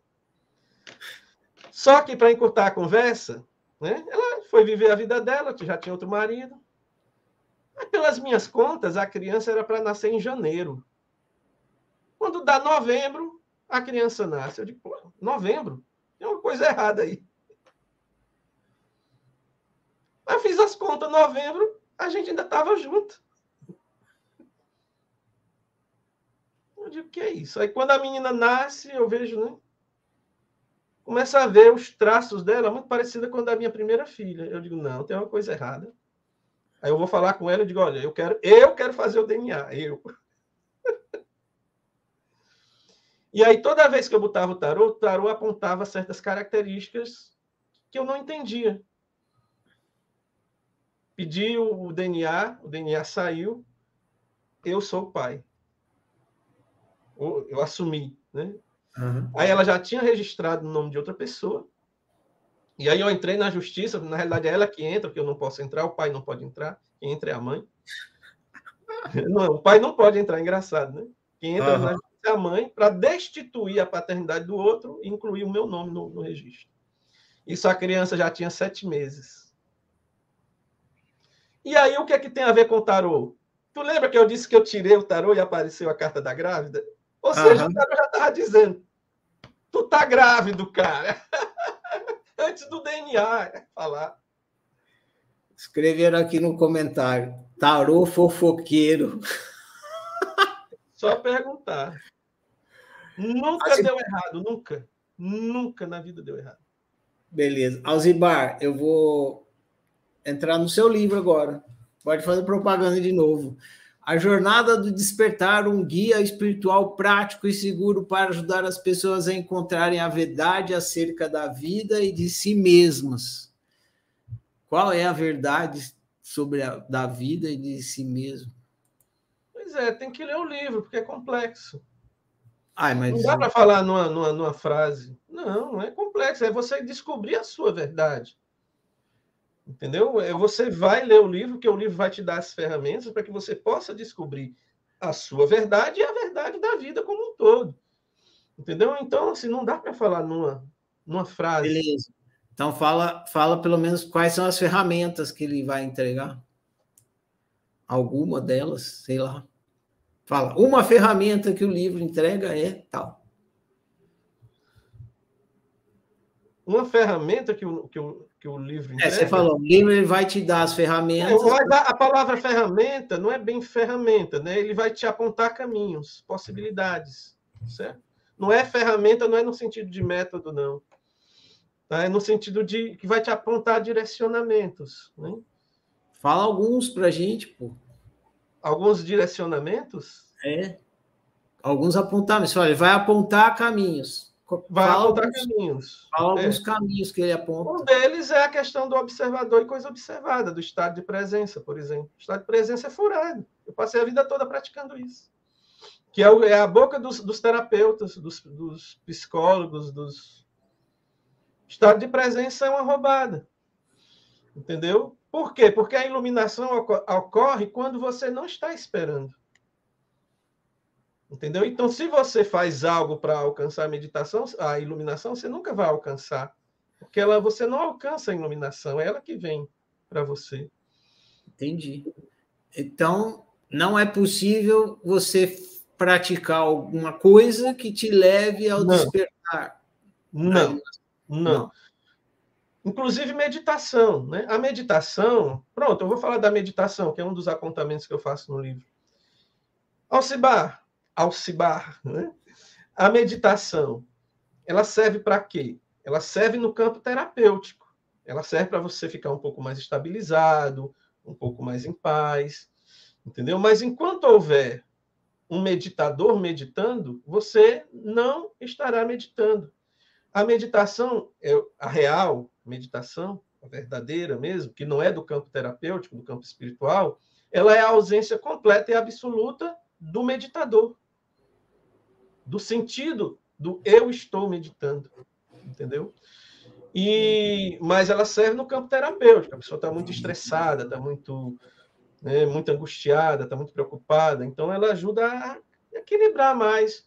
Então ela é a, a meditação no campo terapêutico, ela é altamente útil importante.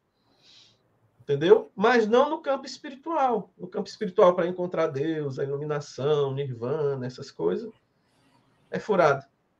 Entendi. Nenhuma Agora, vai te levar até ela, até isso. Temos, temos um paradoxo aí, porque você diz que não existe nenhum caminho que vai levar a pessoa até a iluminação. Não tem jeito não. de. Mas o seu livro é um caminho. Eu, eu já esperava essa tua pergunta. É, então por que, que eu vou ler ele, né? Eu já esperava essa tua pergunta. Deixa eu explicar. Eu vou tentar explicar isso de uma forma. É... Tu gosta de filme, que eu sei que tu gosta, né? Adoro. Tu lembra que eu acho que é Jornada nas Estrelas, que as pessoas ficavam assim e de repente vinha um negócio e levava a pessoa, teletransportava? Uh, lembro mas ela tinha que estar no local específico, concorda? Uhum, certo. É isso. Não existe caminho para a iluminação, você apenas se prepara para que ela venha. Uhum. Mas a uhum. preparação é fundamental. Entendi. Faz Entendeu? sentido. Ela vem e te solapa para essa outra dimensão. Mas você mesmo não tem um caminho até lá. Mas você se prepara. Quando você se prepara, é tipo usando uma alegoria que todo mundo usa, você prepara o, o terreno, né? E deixa lá a semente e ela nasce por si mesma. É fundamental preparar o terreno. É fundamental ajeitar a casa, que é outra, outra expressão que o Krishnamurti usa muito. O autoconhecimento serve para lhe preparar para a chegada dessa coisa. Mas você mesmo nunca pode ir até ela. Entendi. Ficou claro, valeu. É... Você tem um canal no YouTube, não tem? É, o, o meu canal, para quem quiser, vão lá, se inscrevam. É o Despertares, com Alcibar. Despertares. Ah, antes de eu ir para essa pergunta aqui, por que que quando que você decidiu usar o nome Alzibar Paz e por que esse? É, porque quando eu fui fazer um e-mail, lembra na época do começo dos e-mails? Lembra? Né? Lembro. Eu comecei a, a botar, eu botava Alexandre e não ia. Alexandre Siqueira não ia. Alex não ia. Aí eu imaginei, rapaz, eu vou fazer o seguinte: eu vou juntar o começo do meu nome, as primeiras palavras do meu nome, e vou fazer um nome diferente. Aí a L é de Alexandre, S uhum. é de Siqueira, B-A-R de Barbosa. Só que existia a palavra Alcibá, o nome Alcibá é muito comum no, na Espanha. Então já existia muita gente com o nome Alcibá. Né? E aí eu acrescentei o Paz para dar uma mais peculiaridade, né? mais singularidade. Porque Alcibar existem outros, mas Alcibar Paz eu nunca vi. É um pseudônimo. Você lá no, no YouTube, você tem haters? Demais. Só o que eu tenho são haters. É mesmo? Eu digo que eu, eu, eu, vivo. É, os haters, assim, parece que eu tenho uma atração para os haters. Por quê? Porque primeiro eu me indispus, os primeiros haters que eu angariei foi o pessoal do Oxo, né, que eu comecei a desmascarar o Oxo. Aí todo mundo do Oxo começou a me atacar. Aí depois comecei. Aí comecei a desmascarar o Satya Sai Baba. Todo mundo do Satya Sai Baba começou a me atacar. O último que eu desmascarei, os dois últimos, três últimos que eu desmascarei, foi o Lobsang Rampa, né, porque ele ele mente lá, só que ele não trata a literatura dele como literatura, como ficção, e sim como realidade, como fato. O outro foi o Maharishi Mahesh Yogi, da, da meditação transcendental, e por último foi o Samael A1VO, da gnose. Então, essa... E a turma também do Valdo Vieira me odeia, e a turma do Espiritismo, porque eu também desmascarei o Chico Xavier. Então, só haters que tenho. Só haters. Mas tem algum. É, o teu oposto. O oposto de haters é lovers. Você tem lovers? Tenho, acho que sim, né? É o pessoal lá do meu grupo, né? É. é. E eu já recebi várias ameaças, viu? Ameaças sérias, foi. Ameaças sérias. Por exemplo, o pessoal do Valdo Vieira, eles me odeiam, porque eu peguei todas as coisas, eu peguei nove pontos que o Valdo Vieira fala do Krishnamurti, e eu fui desmascarando ponto por ponto. Eu fui contra-argumentando, mostrando que era mentira o que ele estava falando do Krishnamurti. Aí o pessoal do Valdo Vieira me odeia também, da conscienciologia. Tô ligado. Tem muito, tem muito, é, tem muito motivo aí, porque a e ainda vai ter mais. Eu tô, tô aqui com alguns planos, vai aumentar, talvez triplicar o meu número de haters. Alzimar, eu vou para a parte final aqui da nossa entrevista. Por que você aceitou o meu convite para essa entrevista? Porque eu acho interessante, né, espalhar essa, essa mensagem, né? E também é uma oportunidade para divulgar o meu trabalho, né? E também é uma oportunidade de conversar com você, como eu já lhe disse, eu já tinha lhe visto antes, né, muito tempo atrás, né? E para mim foi realmente uma grande oportunidade. Qual a pergunta que eu não fiz, mas deveria ter feito? eu não sei. Não? Não tem nada assim que eu vou, pô, ele esqueceu de perguntar aquilo lá porque eu queria falar daquele ponto, mas não falei. Não, não me vem nada na mente agora. Pode até ser que depois que a gente termine.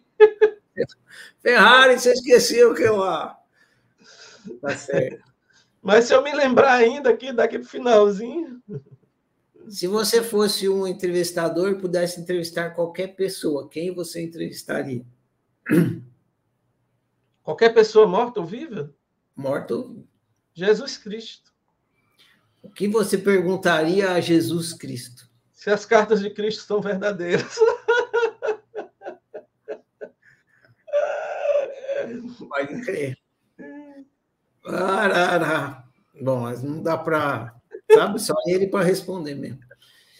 Se você tivesse a oportunidade de digitar no Google a pergunta que mais quer saber a resposta, o que você digitaria? Essa das cartas de Cristo. Você ia perguntar para Jesus e para o Google, né? Você precisa de. Não ia confiar em Jesus, né? Então também não, não tem como saber, só se o Google responder. Você já digitou no Google? as cartas de Cristo são verdadeiras? Se digitar, vai aparecer os meus vídeos, porque eu tenho vários vídeos dizendo a verdade sobre as cartas de Cristo. Ah, tá. Alzibar, é, essa última não é bem uma pergunta, é uma dinâmica que eu faço com os meus alunos e faço também com os entrevistados. Imagina que você ganha um celular. Ah, eu, eu tenho uma pergunta para te fazer. A, a, a, é a perguntar a você que eu tenho que fazer ou é a perguntar a você sobre mim, né? Não é a você, não, né? Não, se você quiser me perguntar, fazer. pode fazer. Por que, que o nome oficina é oficina? Você acabou de me lembrar que eu vou te fazer outra pergunta. é o seguinte, o nome, o primeiro nome que eu dei à oficina, essa muita gente pergunta isso, né? É, a primeira, já que, já que eu vou contar, eu vou contar a história inteira eu, eu participava de um trabalho espiritualista. E nesse trabalho espiritualista, eles tinham uma crença de que não existe livre-arbítrio. E isso, eu, eu era colaborador desse trabalho. E eu, eu era tipo funcionário. E dava muito, dava muito problema para mim lidar com as pessoas, porque eu tinha que ir lá ajudar elas a sair do buraco, mas elas acreditavam que elas não tinham arbítrio para sair do buraco. Aí ela só, não, vou ficar aqui, quando Deus quiser eu saio. falei, mas você vai ficar, vai morrer aí dentro. Aí, enfim, aí, por conta disso, o primeiro nome, quando eu saí desse trabalho espiritualista, primeiro nome que eu dei para o trabalho foi Oficina do Livre-Arbítrio, porque eu queria trabalhar essa questão, Oficina do Livre-Arbítrio. Daí eu comecei a trabalhar com, com, com, a, com, esse nome, com essa questão, e eu percebi que essa oficina que estava fazendo era maior do que apenas trabalhar o livre-arbítrio. Ela trabalhava a unicidade das pessoas, a individualidade. Aí eu coloquei o nome, Oficina da Unicidade. Só que aí era muito grande, né, meu? Tipo, Paralamas do Sucesso, é muito grande. Eu gosto de nome pequenininho. Aí eu falei, como é que eu diminuo esse nome? Então, eu olhei lá, Oficina da Unicidade. Aí eu falei assim: ah, vou tirar a letra O e vou botar o número 1, vai ficar oficina, que significa oficina da unicidade. Foi aí que surgiu esse nome. Tem muitas vantagens, porque não existe essa palavra, né? Então, se você botar lá no Google oficina, putz, chega todo o material da oficina, não tem jeito. É, o meu nome também é a mesma coisa. Se você botar Alcibar no Google, tudo que aparece é meu. Só lá nas últimas, nas últimas recorrências que aparece alguma coisa da Espanha, mas as primeiras, em geral, todas são minhas, relacionadas ao meu trabalho também. Como eu te falei, você fez eu lembrar que tenho mais uma pergunta que eu quero fazer para você. Você falou que queria perguntar, fazer uma pergunta para Jesus, né? Mas se você fosse entrevistar o Krishnamurti, hum. o que, que você perguntaria para ele? Nada. Ah, tá zoando. Não, tô falando sério. Eu falo isso sempre no, nos meus, no, no, meu canal. Tô falando sério. Você não perguntaria nada. Tem registros meus falando isso. Se eu encontrasse o Krishnamurti, eu não ia perguntar nada. Eu não tenho mais o que perguntar. Eu já li demais o Krishnamurti, eu sei de tudo. Dele, porque eu li demais. Mais de 30 anos lendo o Krishnamurti que, que eu ia perguntar a uma pessoa dessa? Não sei se ele realmente é, era o Jesus encarnado que vinha. Não, mas isso aí não, ele não era, não. Ele dizia o seguinte, olha, eu sei porque eu já li muito o Cristiano O que é que ele responderia, provavelmente? Eu posso fazer o papel aqui do chat GPT. Tá. IA, né? ele diria: a água não sabe o que a água é. ele, sério, ele respondeu isso: a água não sabe o que a água é. é foi ele isso que ele, havia uma cortina que ele não podia levantar. Aí o pessoal perguntava por quê? Porque você não pode conter o que está por trás dela. Então ele mesmo não quis levantar a cortina do seu próprio mistério. Isso é verdade, estou falando verdade. É.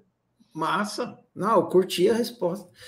Uh, eu não, não sei se eu faria essa pergunta. Eu que eu li, é, eu li primeiro Krishnamurti. Foi, não, não foi a primeira leitura que eu fiz no, no, em filosofia ou espiritualidade. Eu só quero dizer que assim, eu li primeiro Krishnamurti, depois eu fui ler o Osho. Não, foi, parece que foi o contrário de você. Você leu o Osho, depois você leu o Krishnamurti. Foi o Osho que me apresentou o Krishnamurti, foi o é, Osho. É, eu li primeiro o Krishnamurti, aí eu fiquei de saco cheio. Aí... Krishnamurti? É, meu. Ele fica enrolando, enrolando, e eu falava, esse cara, eu, eu vou. Sabe quando você lê um livro, você está lendo um, um, um, livro ou um, um romance, aí tem assim, quem matou o Det Reutemann? Você vai devora o livro todo para chegar, porra, quem é que matou o Det Reutemann? E não responde. Era, a mesma coisa, eu ficava lendo o livro dele para ver se ele entregava a porra de quem matou o Det Reutemann. Chegava no fim, ele não falava quem matou o Det Reutemann. Ah, vá tomando. Desculpa. Né?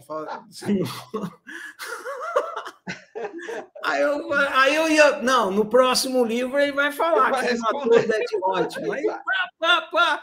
Chegou uma hora que eu falei: não, esse cara tá jamais bom. vai falar que matou o Det Reutemann. Mas eu saquei. Eu. Assim, na primeira vez que eu li ele, eu não saquei. Eu, eu não saquei tão bem, saquei mais ou menos. Eu é, só entendi. Termine, que eu, que eu já lembrei de uma pergunta. Eu só, eu só entendi que ele estava me dizendo para não acreditar nas coisas só por causa da tradição, só porque Isso. diziam que eu deveria acreditar e tal, que eu deveria investigar. Isso eu entendi. Mas tinha muita mais coisa ali, né? E, e daí, quando eu li o Osho, Aí eu falei, ah, o Osho é o Krishnamurti com açúcar. É papinha. Essa que foi a é uma ideia. com açúcar, é a papa. Ah, olha só, fiquei lá lendo, porque o, o Krishnamurti não tem nem sal nem açúcar, ele é, é, água, né? Não tem nem cheiro, nem gosto, nem sabor, nem nada. Inodoro, é chuchu, né? Aí eu li o, o, o Osho, ah, é o Krishnamurti com açúcar. Aí passou um tempo, aí eu tive algumas eurecas e tal. Aí eu entendi, falei, puta que pariu, entendi o chato. Agora eu entendi o chato. Era isso que eu queria compartilhar. Pode falar. E assim, uma coisa que talvez você não me tenha me perguntado, o Yogananda. Inclusive eu fiz, eu acho que eu falei no, no resumozinho. O Yogananda foi um dos grandes que me influenciou, né? não ele, mas o livro dele, o Autobiografia de um Yogi, foi outro livro muito importante na minha vida que deu um up, deu um novo direcionamento e que me abriu a percepção de várias coisas. O, o Autobiografia do Yogananda, eu participei inclusive de vários retiros lá com o pessoal do Yogananda, participei de meditações lá também, de retiros espirituais, também fiz também cursos de Enneagrama, né? Aqui em Fortaleza, participei de vários retiros também de, de meditação aqui com o pessoal do Enneagrama, também tive essa fase, e também tive a fase de, de instrutor de meditação, né? meditação cristã, foi a minha fase de meditação cristã. Foi antes de 2018, tudo isso. Massa, então eu passei, mas ficou um rabicho aí para as pessoas saberem que tem isso também. Bom, vou fazer a última pergunta, que não é uma pergunta, é uma, uma dinâmica que eu faço para os alunos e os entrevistados também. Imagina que você ganhou um celular mágico. E nesse celular você pode enviar uma mensagem, só uma, só uma mensagem, e essa mensagem que você enviar, enviar chegará a todos os seres humanos do planeta que mensagem você envia no seu celular mágico? Libertem-se dos gurus, dos métodos e das tradições se vocês querem encontrar a verdade. Eu acho que eu tenho uma última pergunta. Fica à vontade. Agora me empolguei. É, inevitável. Para que que. Eu, eu, vou, eu vou falar de uma forma meio desbocada, não me leva a mal, tá? Fica à vontade. Pode? Fica à vontade, fica à vontade. Para que que serve essa porra de verdade? Para você ser feliz. Beleza. Era isso. Alzibar, eu te agradeço a oportunidade que você nos deu aqui de conhecer a sua história. É muito legal de percorrer a jornada dos nossos companheiros aí, de você ter aberto o seu, a sua cabeça e o seu coração para que você, da sua experiência que você entende do ser humano e ter nos proporcionado aqui para mim uma hora muito bacana de diálogo para quem esteve assistindo e para quem vai assistir a gravação. Gratidão. E eu quero agradecer demais o seu convite, né? O pessoal aí do meu grupo, o pessoal que me acompanha no, no, no meu canal, se inscrevam no canal do Marcelo Ferrari. E o pessoal que acompanha o seu canal também se inscreva no meu Despertares com Alcibar. E qualquer coisa, quem quiser o livro, né? Basta botar algum comentário aí no, no canal do Marcelo mesmo, ou procurar o meu, que aí eu entro em contato e envio para todo o Brasil, tá bom? O livro Lúmina, A Jornada do Despertar.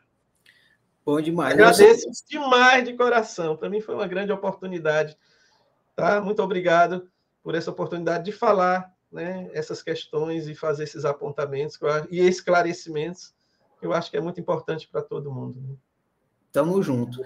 Você que está assistindo a gente aí, que quer entrar em contato com a Alzibar, está aqui na descrição os links para você entrar em contato. Está o link da oficina também, se você quiser conhecer mais a oficina. Alzibar, eu vou encerrar a transmissão aqui, eles vão parar de ver a gente, mas a gente vai continuar no estúdio. Tá a gente faz uma pequenina resenha aqui antes de. Tá, tá bom? Boa noite a todos, gente. Até mais. Tchau. Prossigamos.